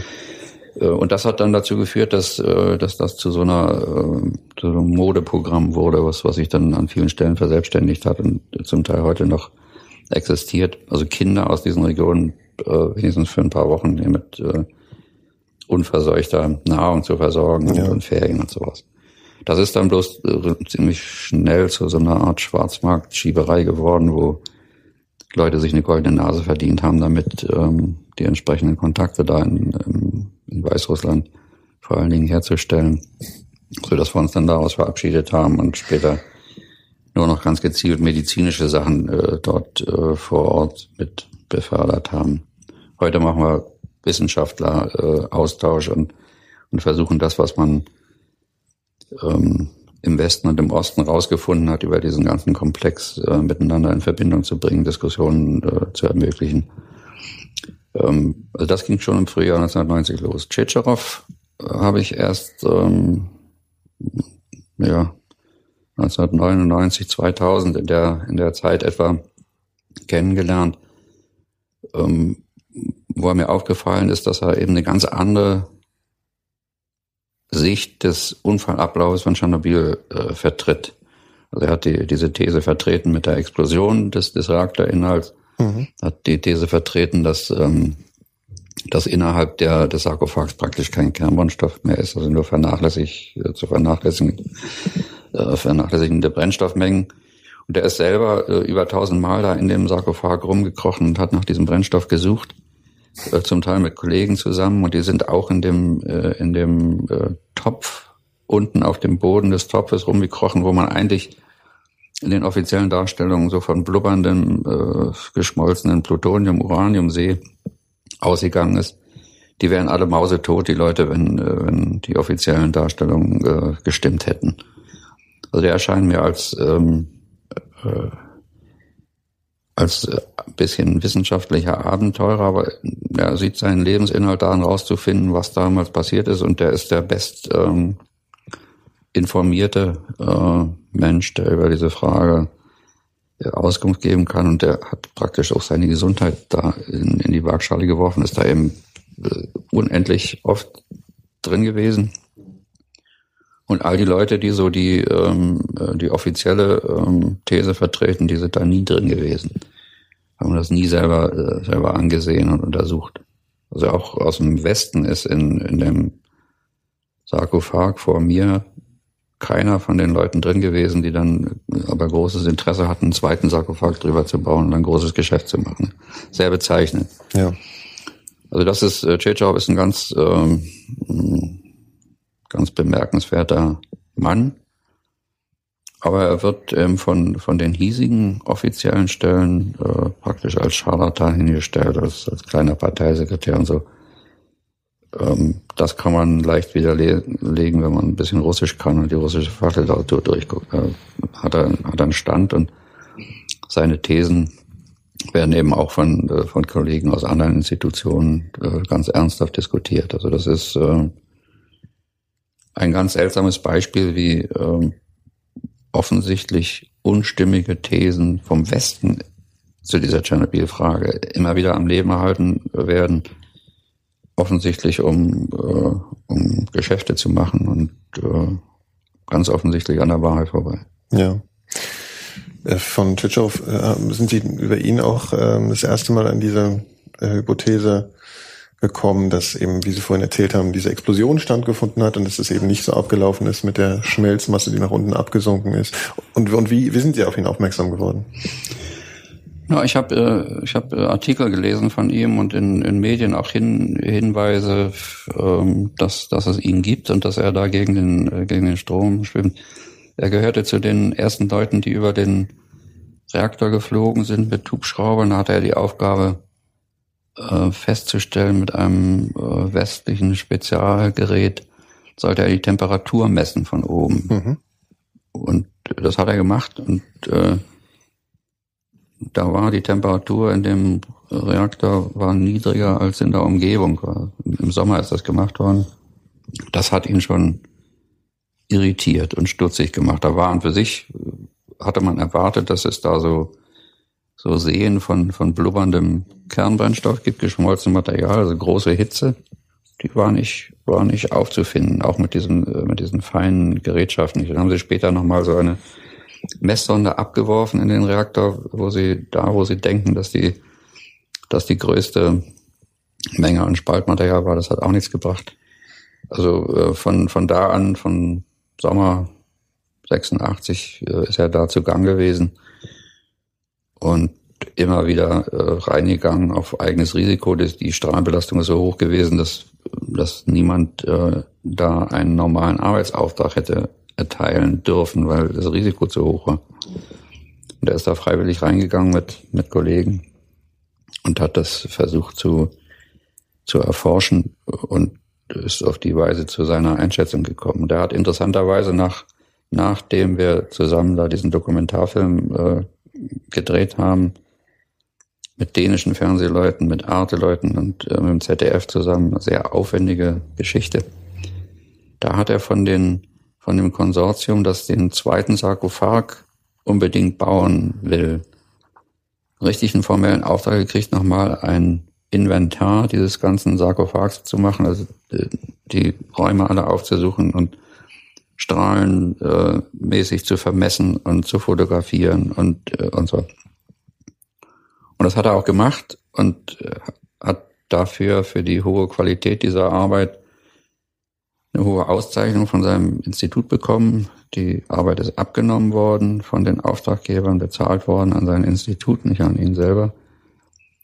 Und die kommt im, im Strich, äh, bestätigt sie seine Einschätzung, dass nur ein kleiner Bruchteil von dem Kernbrennstoff da zu finden ist. Ja. Gibt so ein paar Ecken, die man nicht so richtig einsehen kann, wo, wo Schutt liegt, äh, aber auch da ist nicht zu erwarten, dass jetzt der ganze Kernbrennstoff unter diesem Schuttberg liegt.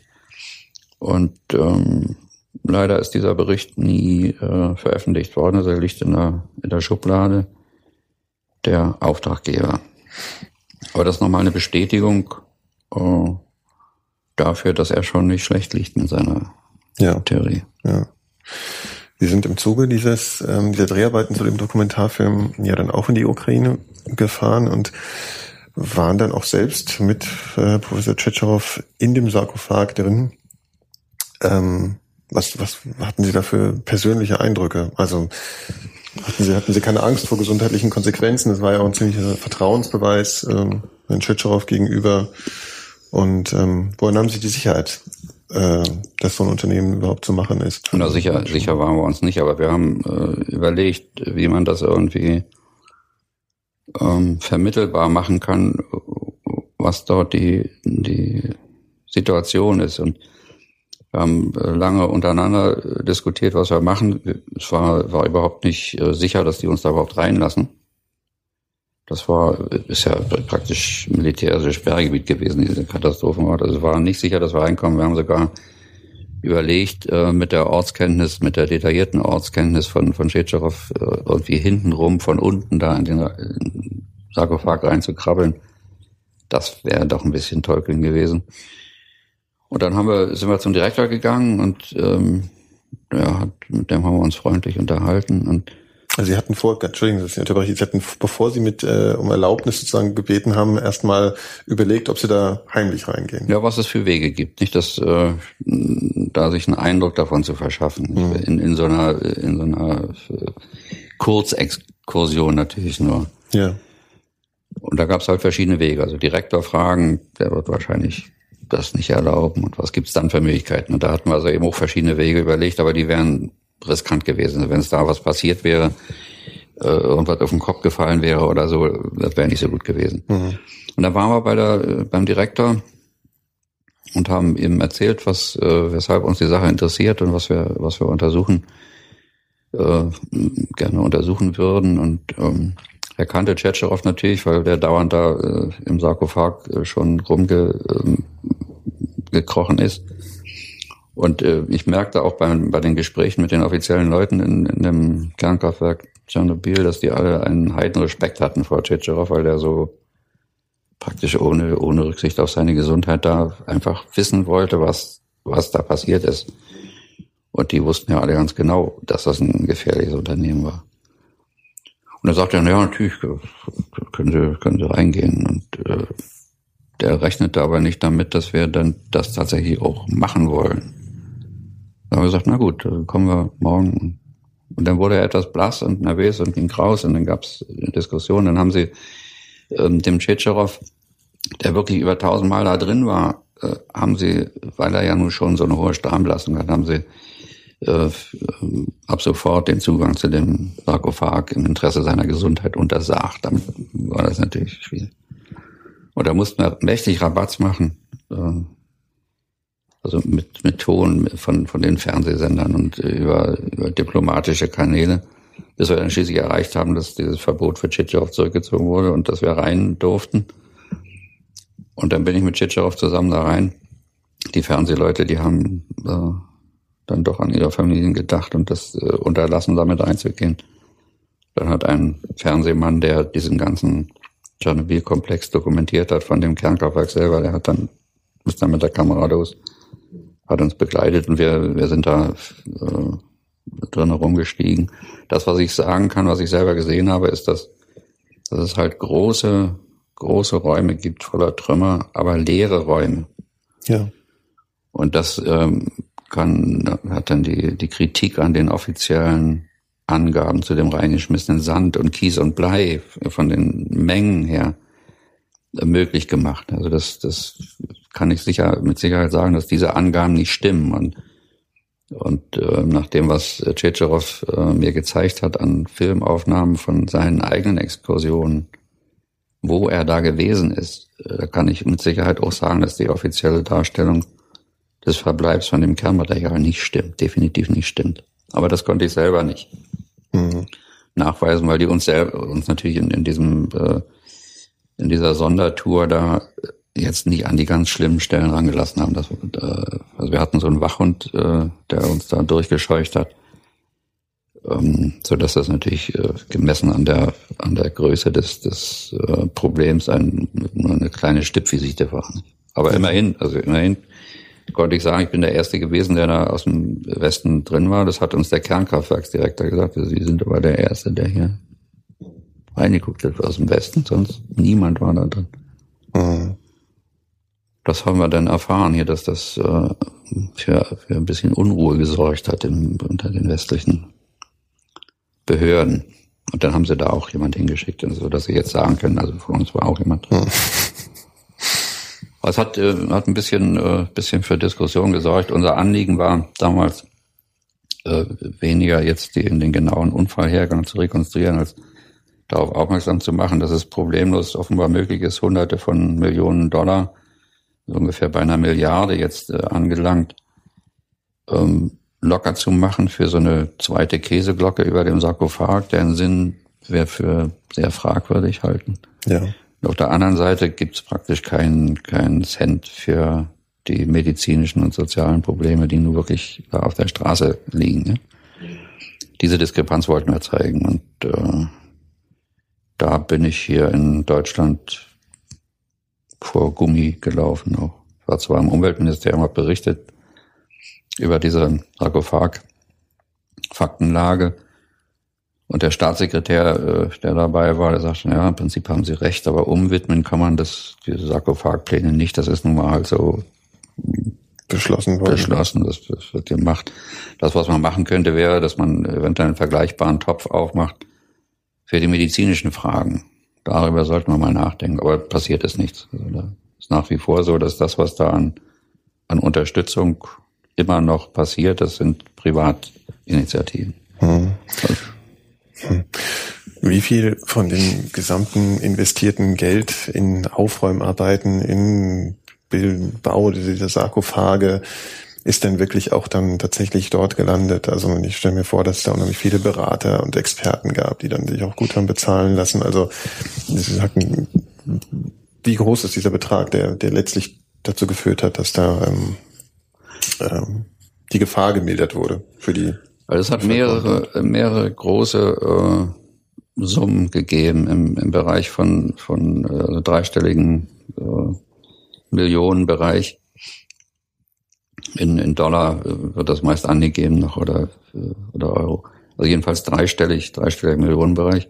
Und dazu gab es äh, von dem Kiewer Parlament, von dem ukrainischen Parlament äh, äh, Recherchen in Brüssel ähm, was da eigentlich für Gelder äh, wo für welchen Zweck ausgegeben worden sind. Und äh, da stellte sich raus, dass also nur von einem, von einem kleinen Teil der Summe ähm, in der ähm, in dieser europäischen Bank, die, die diese Hilfsprogramme äh, organisiert hat, äh, mit Belegen äh, belegbar waren, so dass, äh, dass man davon ausgehen kann, dass der größere Teil einfach in den Taschen von irgendwelchen äh, äh, korrupten Beamten mhm.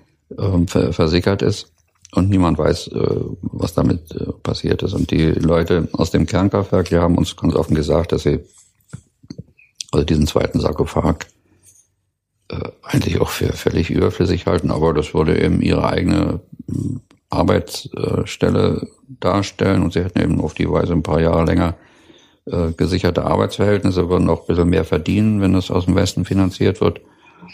Und äh, wir haben ganz offen gesagt, dass sie also entsprechend langsam an die Sache rangehen und äh, gemütlich arbeiten. Je langsamer sie machen, desto länger können sie diese Kuh melken. Es wird ganz offen davon von der Geldmaschine äh, gesprochen, ähm, wo man dem, dem Westen hohe äh, Geldsummen abzwacken kann, die letztlich nicht, nicht die Sicherheit der, der Anlage erhöhen. Und es gibt in dem, auf diesem äh, Gelände von Tschernobyl gibt es mehrere Beispiele dafür, wie, wie große technische Anlagen, die mit westlichen Geldern angefangen wurden, dann als Investoren da gestrandet sind. Da ist viel Geld einfach völlig durch den Schornstein äh, gegangen und man hat äh, niemals die Entscheidung gefällt, entsprechende Geldsummen für die medizinischen Fragen der Bevölkerung oder für die sozialen Fragen, die, die dicht daneben sind, äh, einzusetzen. Mhm. Das empfinde ich nach wie vor als, als ziemliche Sauerei. Kann man vielleicht ein bisschen erklären, nicht? Also wenn man, wenn man so eine Stahlkäseglocke über, über diese faulige Zahnlücke des ersten Sarkophags, also wo man schon von weitem sieht, dass das eine unheimliche äh, provisorische Geschichte ist, macht, dann belegt man damit, dass man in der Lage ist, solche Katastrophen äh, souverän zu handeln ne? und sicher einzutüten. Wenn man äh, im Vergleich dazu jetzt ins Gesundheitswesen hunderte von Millionen äh, Dollar oder Euro stecken muss, dann bestätigt man damit, dass es da tatsächlich ein medizinisches Problem gibt. Ja. Und das will niemand, auch im Westen nicht. Ne? Also das, von daher hat es eine gewisse Logik, dass so vorfahren wird, aber jetzt mit den Augen der Ärzte dort vor Ort oder mit den, den Augen der, der erkrankten Leute ist das natürlich eine Sauerei. Mhm. Was ist denn der Status heute in Tschernobyl? Also geht welche Gefahr, geht noch irgendeine Gefahr von diesem Behälter aus, von diesem Kraftwerk? Äh, für wen geht vielleicht noch eine Gefahr aus? Und ähm, wie sieht's da momentan aus? Das wird jetzt an diesem Sarkophag gebaut. Erste Etappe war, dass man im Innern des ersten Sarkophags versucht hat, die, die Baustruktur zu stabilisieren. Das ist 1986 mehr oder weniger äh, hemdsärmlich natürlich äh, unter großem Zeitdruck äh, zusammengeschustert worden.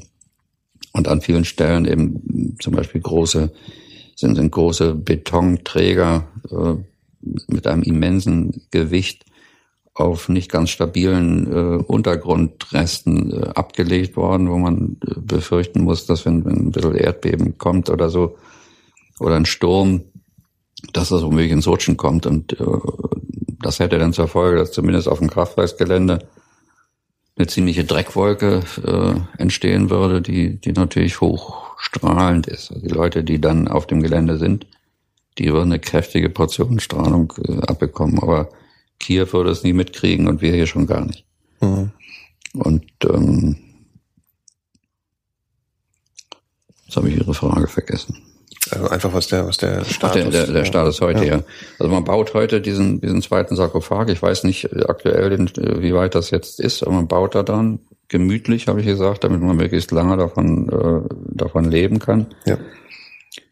Ähm, es gibt auf dem Gelände, äh, also in der Sperrzone, mehrere große oberirdische Atomlager, die von verschiedenen westlichen Firmen so praktisch als, als Experimentierfelder errichtet worden sind nach verschiedenen Prinzipien, mit verschiedenen ähm, Barrieren nach unten zum, zum Untergrund hin, mit äh, Lagerung in, in Betonblöcken, Lagerung in Fässern mit Erde drüber. Also man hat verschiedene, man probiert äh, praktisch in diesem, äh, in dieser äh, Sperrzone verschiedene Techniken aus, auf Kosten äh, der westlichen Firmen und der die Gegenleistung wird sein, dass man aus dem westlichen Ausland da entsprechend auch strahlenden Schrott irgendwie äh, preisgünstig unter oder ganz, ganz umsonst unterbringt. Ja, das ist eine sehr zweischneidige Geschichte. Es gibt ähm, Friedhöfe, äh, gespenstisch anmutende Friedhöfe mit Fahrzeugen aus der äh, Tschernobyl-Zeit.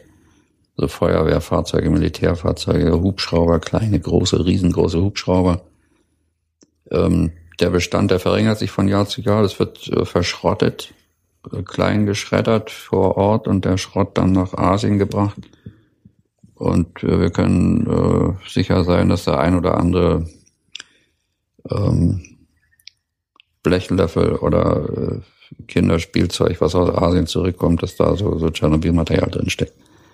Also das ist völlig unüberwacht und unkontrolliert geht das, geht das in, in den Technikkreislauf wieder rein, keiner weiß wo. Ähm, es gibt inzwischen eine, eine stattliche Anzahl von Leuten, die auf eigene Faust zurückgezogen sind in die Sperrzone und da leben nicht bloß ältere Leute, die da auf den gleichen Friedhöfen wie ihre Vorfahren beerdigt werden wollen und denen das Regal ist. Also wenn, wenn man 70 oder 80 ist, dann hat man keine Angst mehr vor Strahlung. Ja. Die leben da ganz normal mit ihrem, mit ihrem Viehzeug und essen ihr Gemüse. Und werden äh, ab und zu besucht und äh, untersucht und äh, leben da so, so Robinson-Dasein. Und dazwischen gibt's aber auch Familien mit Kindern von äh, zum Beispiel äh, Afghanistan, Veteranen, Soldaten aus der Sowjetarmee, die nach dem Afghanistan-Einsatz praktisch auf der Straße standen und ähm, ja, da gibt's eben ganze Dörfer mit, mit leeren Wohnhäusern, die sind da hingezogen. Mhm. Und das ist natürlich bedenklich. Also Kinder da aufzuziehen unter diesen Bedingungen ist äh, sehr problematisch. Und es gibt praktisch da keine Infrastruktur, also nur einmal in der Woche ein Bus und, und solche, solche Sachen. Nicht? Also kein, kein Doktor, kein, äh, kein Priester, kein, kein Lebensmittelverkauf. Das ist alles nur äh, war äh, ganz, äh, ganz sporadisch möglich. Und die meisten haben auch keine Fahrzeuge. Es ist äh, sehr, ähm, sehr problematisch. Und der, die Regierungsmeinung von Weißrussland, Ukraine und Russland ist, dass man diese Sperrzonen äh, jetzt äh, kleiner und kleiner werden lässt und möglichst, äh, möglichst viel davon äh, wirtschaftlich nutzen kann ähm, und das Thema abschließt. Mhm. Das, äh, das ist so die offizielle Meinung. Man will auch nicht mehr über die Frage diskutieren, kriegen die Leute Entschädigung oder bessere Rente oder so. Die haben alle kein Geld, die, die Staaten, und, und wollen einfach mit diesem Thema nichts mehr zu tun haben. Und das, äh, da sind sie, ähm, marschieren sie in die gleiche Richtung wie eben auch diese UNO-Organisation IAEA e und, und WHO, die das auch jetzt äh, abschließend äh, diskutieren wollen, also eigentlich nicht mehr diskutieren wollen. Sie haben auch Untersuchungen zum sogenannten Leukämie-Cluster Elbmarsch äh, vorgenommen und dazu auch ähm, einige interessante Hypothesen aufgestellt. Können Sie mal kurz erklären, worum es dabei überhaupt geht, worum es sich dabei handelt? Also an der Elbe gibt es äh, mehrere Kernkraftwerke und ein Kernforschungszentrum. Und eins, äh, ein großes Kernkraftwerk ist das Kernkraftwerk Krümmel auf, am Nordufer der Elbe, so 30 Kilometer stromaufwärts von Hamburg. Mhm. Geesthacht ist das ist der Ort. Und ähm, dicht daneben, 100 Meter daneben, ist ein Kernforschungszentrum, äh, Gesellschaft für Kernenergie in Schifffahrt und Schiffbau. Da ist dieses, dieses einzige deutsche Atomschiff Otto Hahn äh, entworfen worden. Ja. Und auf dem Süd, am Südufer der Elbe ist äh, Anfang der 90er Jahre, 90, 91, ähm, von einem, von dem dortigen Kinderarzt beobachtet worden, dass mit einmal ein Kind nach dem anderen Leukämie kriegt.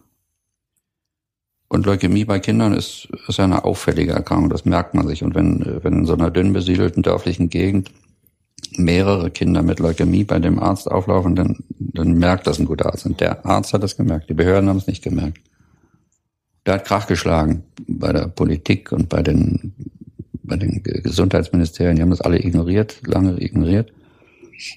Und dann haben Kollegen von mir äh, zusammen mit Eltern vor Ort äh, systematisch Rabatz gemacht und versucht, die, die Geschichte zu, aufzuklären. Was ist der Grund dafür, dass dort in Sichtweite von einem Kernkraftwerk, von einem großen Kernkraftwerk Leukämiefälle äh, bei Kindern da sind? Der Verdacht war natürlich, dass es von diesem Kernkraftwerk kommt. Und das hat so viel Druck ähm, ähm, aufgebaut, dass ähm, Kommissionen in Niedersachsen, Schleswig-Holstein und in Bremen ähm, begründet wurden, wo hm, bedingt durch die damalige politische Zeit tatsächlich ein Teil der, äh, der Kommissionsmitglieder äh, kritische äh, Fachleute waren und aber eben so ungefähr die Hälfte oder ein bisschen mehr als die Hälfte von aus den aus den Behörden und von den Kernkraftwerken da waren. Und die haben das untersucht über viele Jahre. Und dabei sind ähm, meine Kollegen immer wieder ausgebremst worden von den äh, von den Ministerien, von den eigentlich zuständigen Behörden, haben Unterlagen nicht gekriegt, denen ist äh, verwehrt worden, die, die Anlage zu, äh, zu untersuchen, zu besichtigen im Detail und solche, solche Dinge. Und es wurden aber trotzdem einige Unterlagen zugänglich und ähm, wir haben an verschiedenen Stellen in den staatlichen Überwachungsunterlagen und den Unterlagen der Betreibern äh, Sachen gefunden, Angaben über Radionuklide gefunden, die bei ordentlichem Betrieb niemals in den Gemüsebeeten der Anwohner hätten äh, auftauchen dürfen. Und da waren die. Aber es ist durch diese äh, ähm, scheindemokratische, paritätische Besetzung der Kommission äh, nie zu einer richtig klaren äh, Aufklärung gekommen. Mhm. Und erst relativ spät sind wir durch ähm, Wissenschaftler, die die Medienschlacht um diese Thematik äh, beobachtet haben und äh, den Eindruck gewonnen haben, dass die, dass die Ministerien mit uns äh, auf eine sehr unfaire Weise umgehen, sind wir darauf aufmerksam gemacht worden, dass da noch was ganz anderes sein, äh, sein könnte. Und die sind hingefahren an die Elbmarsch und haben Bodenproben genommen. und haben den Boden untersucht und haben relativ schnell Partikel gefunden im Boden, äh, verschiedene kugelförmige Partikel, so im, im, Bereich von Zehntel Millimeter, halben Millimeter, äh, von denen viel darauf hindeutet, dass das kernphysikalisches Spielmaterial, Experimentiermaterial ist. Nun fragt man sich, wie kommt in die Rübenbeete der Bauern dort kernphysikalisches Spielmaterial? Ähm, und die, der Verdacht liegt nahe, dass das halt von dem Kernforschungszentrum kommt, was man sieht auf der anderen Seite der Elbe. Es muss also da irgend, äh, irgendwie gekracht haben, irgendwas ist ihnen um die Ohren geflogen wahrscheinlich äh, ist ein Feuer äh, gewesen, was, was kleine Partikel in der Lage ist, in die Luft hochzuwirbeln. Mhm. Und dann ist das im Umkreis von einigen Kilometern wieder runtergekommen. Fläche von ungefähr 100 Quadratkilometern ist betroffen.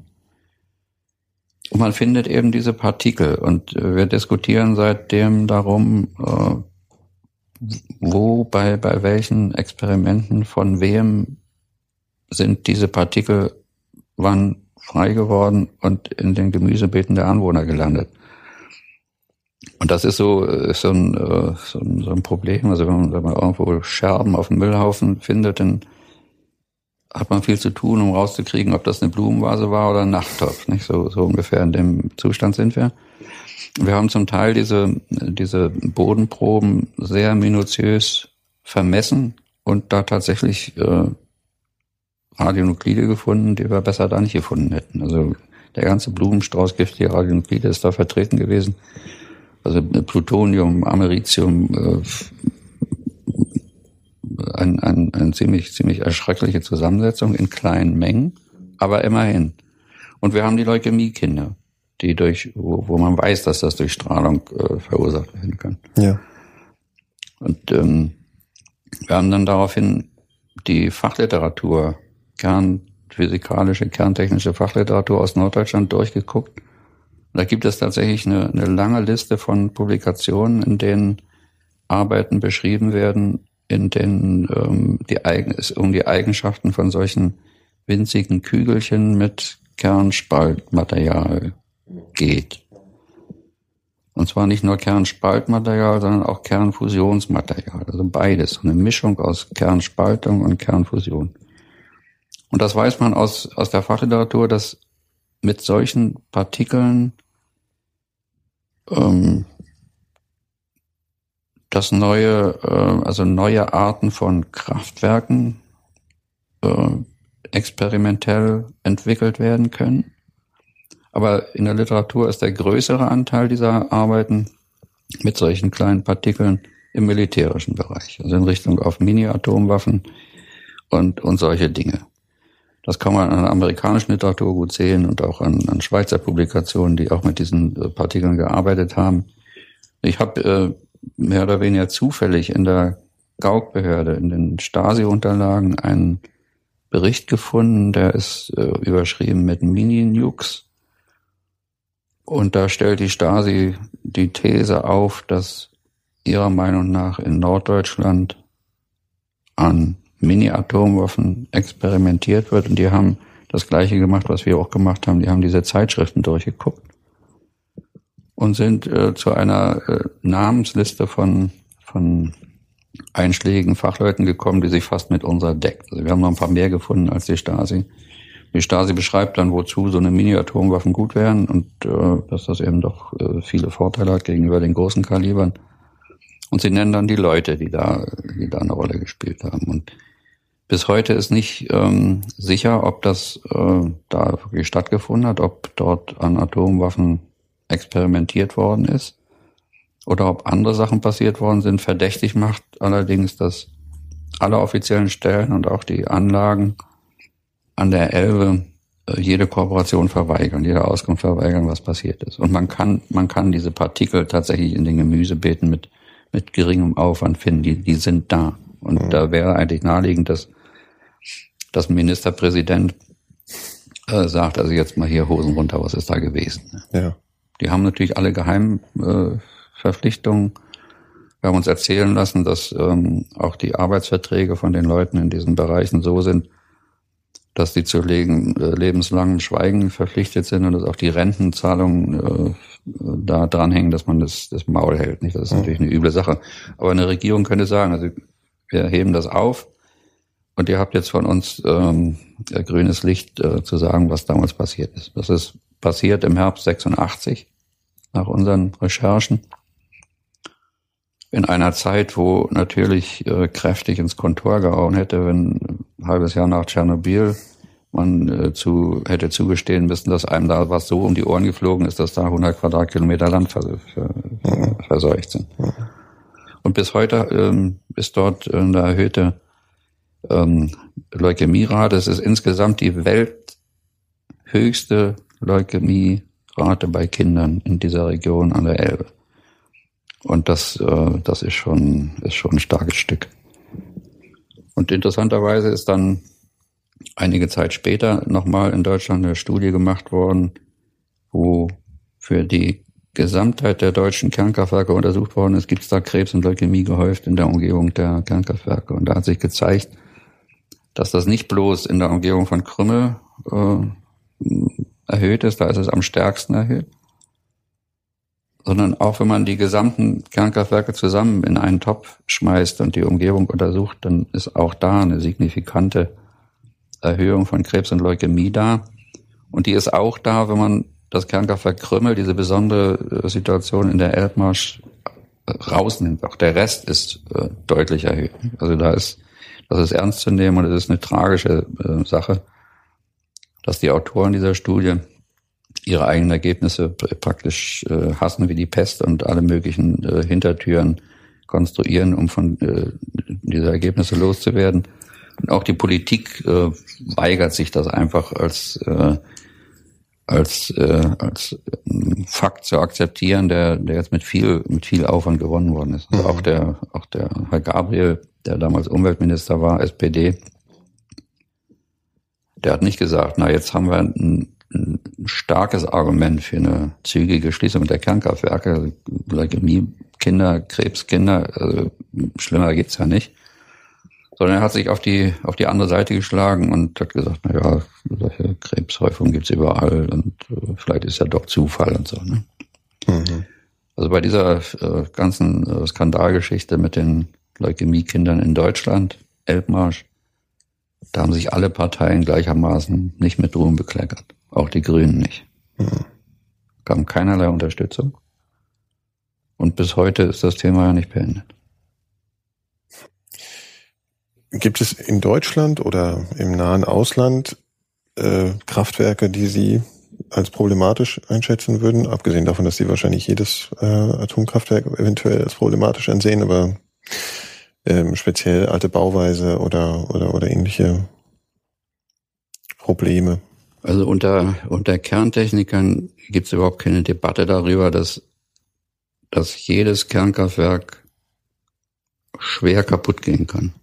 Und es gibt in, in Deutschland ähm, eine groß angelegte Studie, die dieser Frage nachgegangen ist.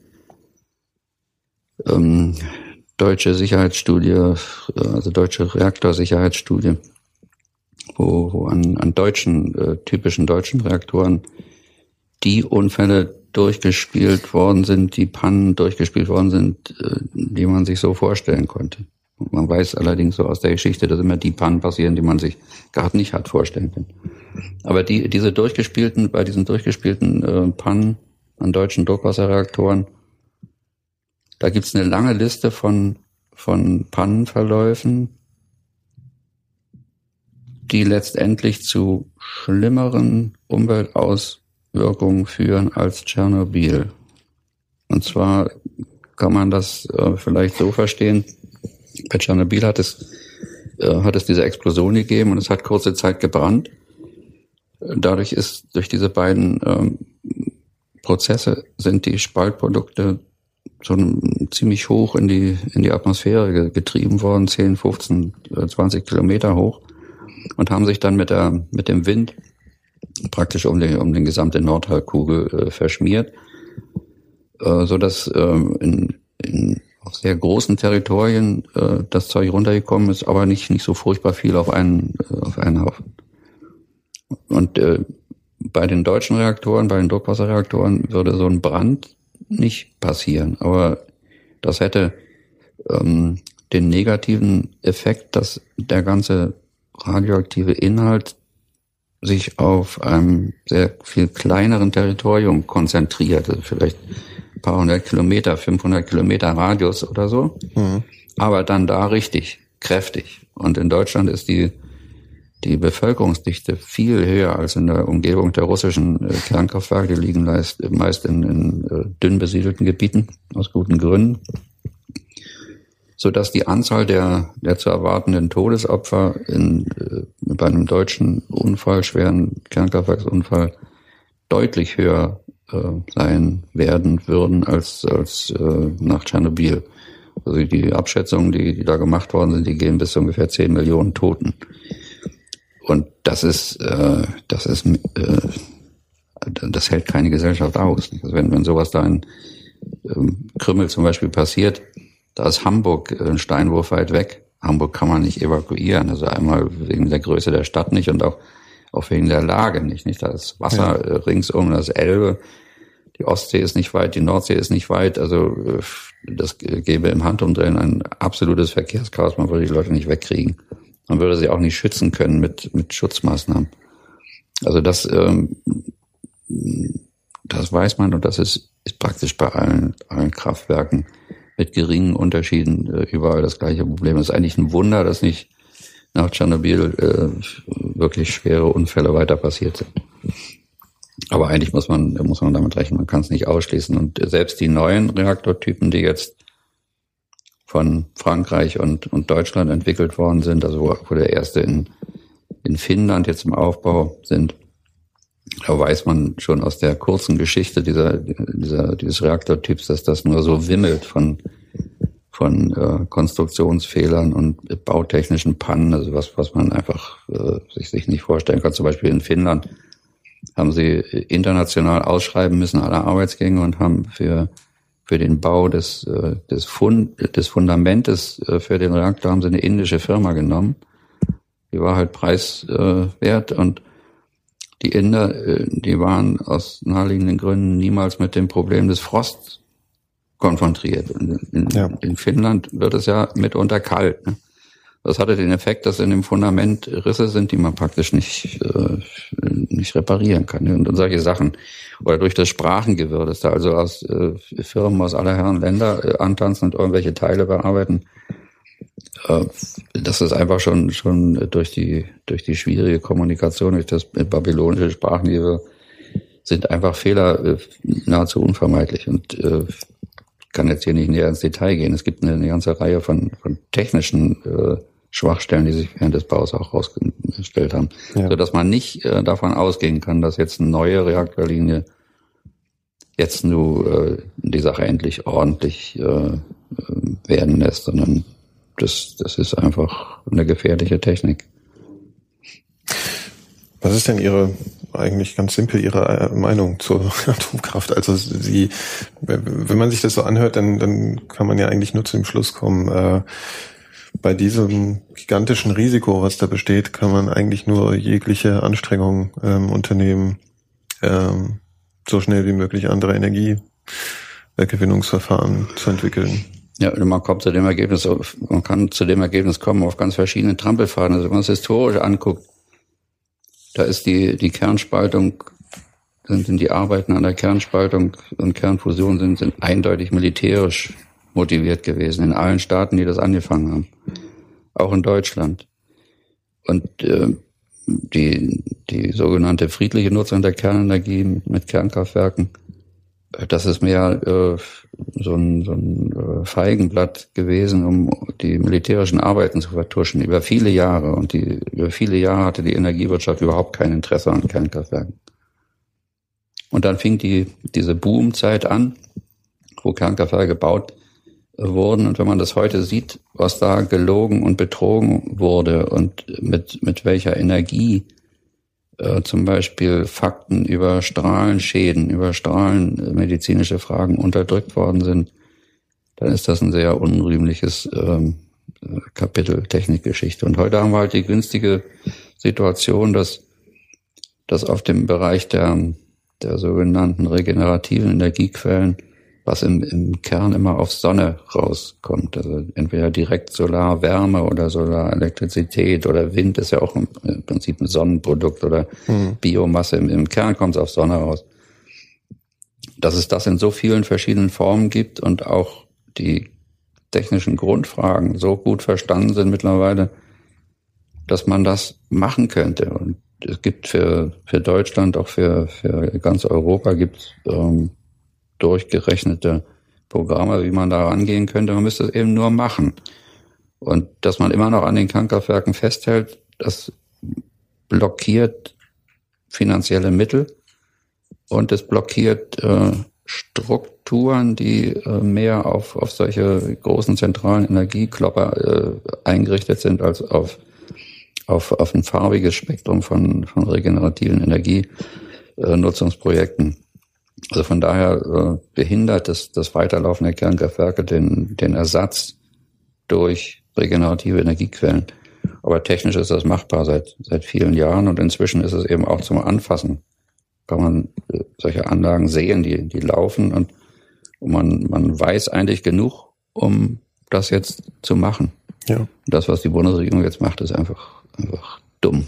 Ja, kann, man, kann man nicht anders sagen.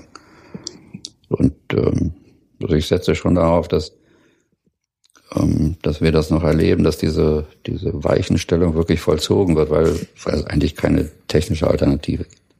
Hm. Apropos technische Alternative, ähm, man hört ja öfter auch von der Kernfusion und man liest dann auch gerne, dass das eine eventuell sicherere Art und Weise wäre, mit Nuklearmaterial Energie zu erzeugen. Ähm, was ist denn davon zu halten? Das ist ein Phantom. Phantom äh, ohne, ohne Substanz. Also es wird seit Jahrzehnten daran gearbeitet. Und es ist zu beobachten, dass je länger, äh, also je weiter man das so in der Geschichte verfolgt, den Gang der Dinge, also je länger daran gearbeitet wurde, der jeweils angegebene Zeitpunkt, wann es denn nun wirklich zum Einsatz kommen soll, immer in immer weitere Ferne rückt. Also äh, es ist, es ist irrwitzig. Und es gibt ähm, von, von der Bau, von der jetzt ernsthaft betriebenen äh, Art, solche Fusionskraftwerke zu bauen, gibt es große technische Probleme. Sie, sie sind, äh, können einem zwar nicht so um die Ohren fliegen wie ein Kernkraftwerk mhm. und enthalten kein, äh, kein, kein Plutonium. Das, das klingt nett, aber in so einem Fusionskernkraftwerk ist eine Sonne zu bändigen, wo, wo die Fusions, äh, äh, Prozesse stattfinden und die, die große Temperatur erzeugt wird. Und diese Sonne, die muss durch irgendwas in, in Zaum gehalten werden, äh, gängigerweise durch Magnetfelder oder irgendwas. Also die Sonne ist sprichwörtlich wirklich, das ist wie eine kleine Sonne, die simuliert ja, wird. Das ist eine, hm. ist eine kleine Sonne. Hm. Und äh, um diese Sonne ist aber irgendwann, egal wie man das technisch, die, diese, diesen Feuerball praktisch deichselt, kommt eine Wand. Un, unweigerlich. Und die, hm. diese Wand die wird durch die äh, durch diese Sonnenstrahlung äh, in kurzer Zeit so äh, in ihren Materialeigenschaften ver verändert, dass man sie auswechseln muss.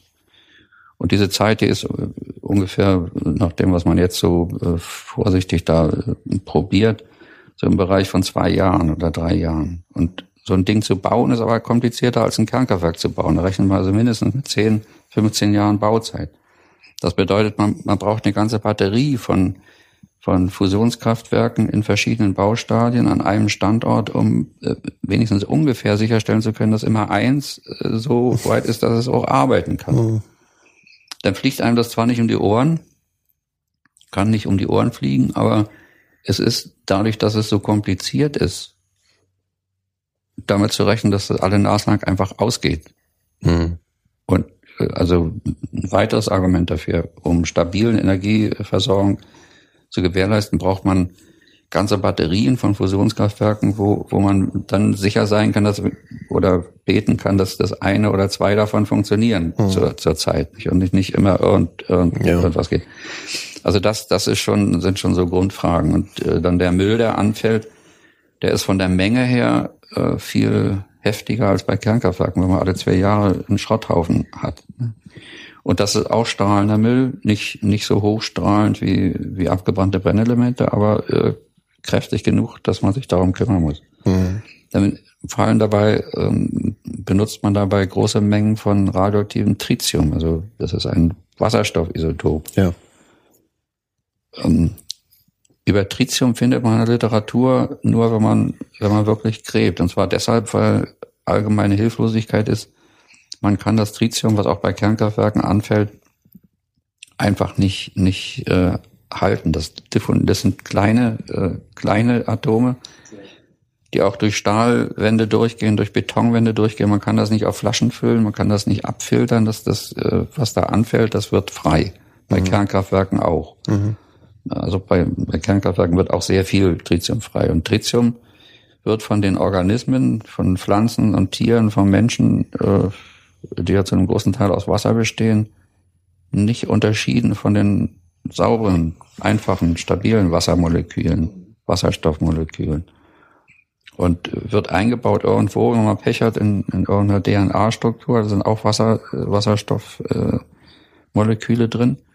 Und wenn dann die Tritiumatome zerfallen, dann hat man automatisch einen Informationsfehler in, in der, der DNA-Struktur. Und äh, das ist einer ähm, der Einfallstore für Krebserkrankungen zum Beispiel. Nicht? Und das ist äh, ein, ein schwieriges Problem, schon bei Kernkraftwerken und bei den Fusionswerken, da ist Tritium in einer ganz anderen Größenordnung im Spiel, auch noch. Also ist durchaus nicht strahlenmäßig harmlos. Es ist durch die Komplexität äh, sehr viel störanfälliger und man braucht man braucht große Batterien von, äh, von Anlagen, äh, wo völlig schleier ist, wer das, wer das jemals finanzieren will, damit äh, wenigstens ein oder zwei funktionieren. Also das sind so Sachen, die seit, seit ich studiere, ist das klar, dass diese, diese Probleme bestehen. Und man ist im Grunde genommen nicht weitergekommen. Man hat heute noch nicht mal gezeigt, dass es wenigstens im Prinzip äh, möglich wäre. Es gibt nur so, so winzige Blitze, Energieblitze, die man erzeugt hat damit, aber das ist noch ganz weit davon entfernt, dass das äh, überhaupt jemals zum Schuss kommt. Ich bezweifle, dass das jemals gemacht wird, weil es einfach nicht bezahlbar ist. Ja, und anscheinend gibt es dann ja auch bessere Wege zu investieren. In, in, in ja, schlauere. Es ist viel gescheiter, eben diese regenerativen zu nutzen und, ja. und das ganze Verhalten darauf einzurichten, abzustimmen, Bautechnik und Verkehrssysteme und sowas. Das weiß man eigentlich hinreichend genug, äh, was man da, äh, was man da tun müsste, um, um dahin zu kommen und äh, das andere sind Sackgassen. Mhm. Ähm, letzte Frage, was sind denn Ihre heutigen Beschäftigungsfelder? Also was ist momentan Ihr Hauptwirkungsgebiet? Na, ich befasse mich nach wie vor mit, äh, mit Aufklärung über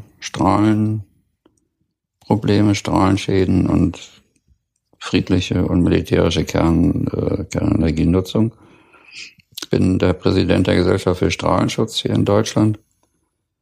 Das ist ähm, vielleicht so zu beschreiben, dass da die Opposition in der Fachbranche sich versammelt. Mhm.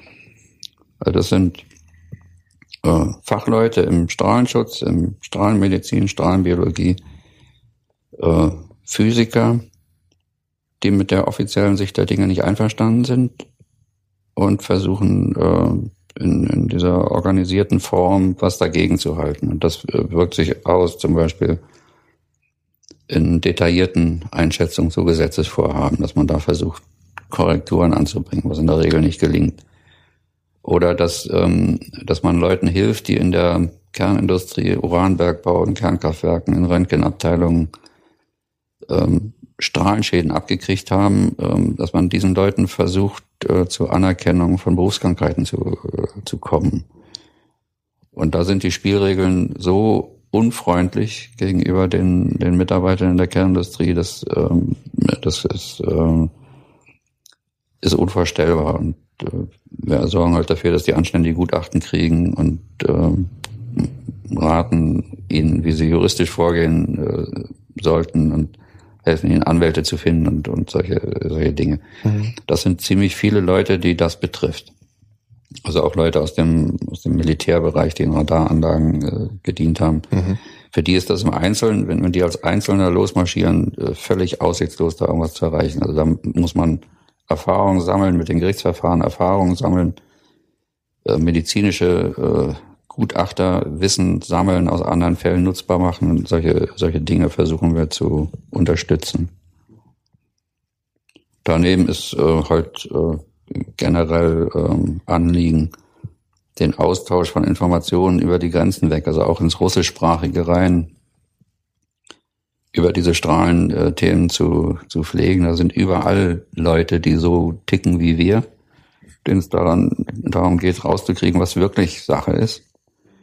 Und im Zweifelsfall sich auf die Seite der, der geschädigten Leute stellen und nicht der Atomindustrie. Ähm, das ist was, was die offiziellen Strukturen nicht leisten. Also auch äh, da machen wir so eine Markt, äh, behandeln wir so eine Marktlücke, machen alle, alle zwei, drei Jahre einen größeren Kongress, wo wir versuchen, die Leute von, von Kasachstan bis in die USA zusammenzutrommeln und wo es dann Diskussionen im Detail gibt. Mhm. Das ist ein, eine übersichtliche Schicht von Wissenschaftlern, die wir auf diese Weise erreichen, aber ähm, das Interesse an dieser äh, sachlichen Diskussion, nicht ideologischen Diskussion, sondern sachlichen Diskussion ist sehr groß.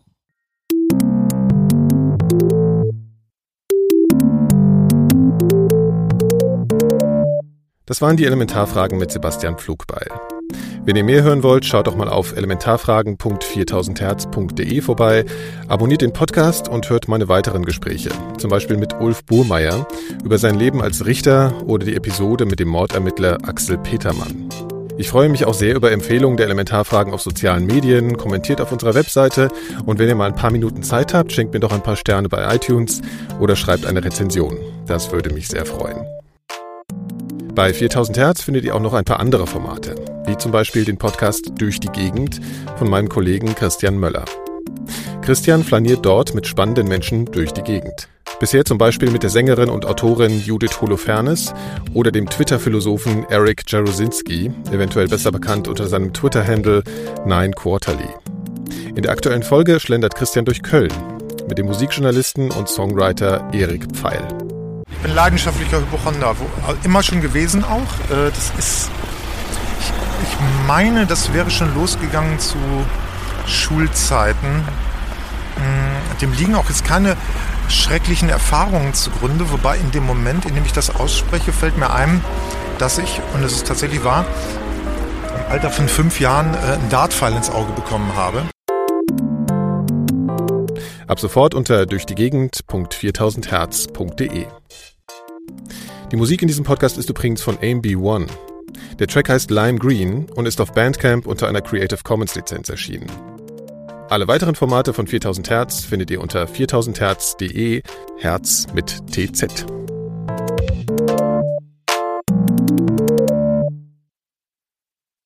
Eine Produktion von 4000 Hertz 2016.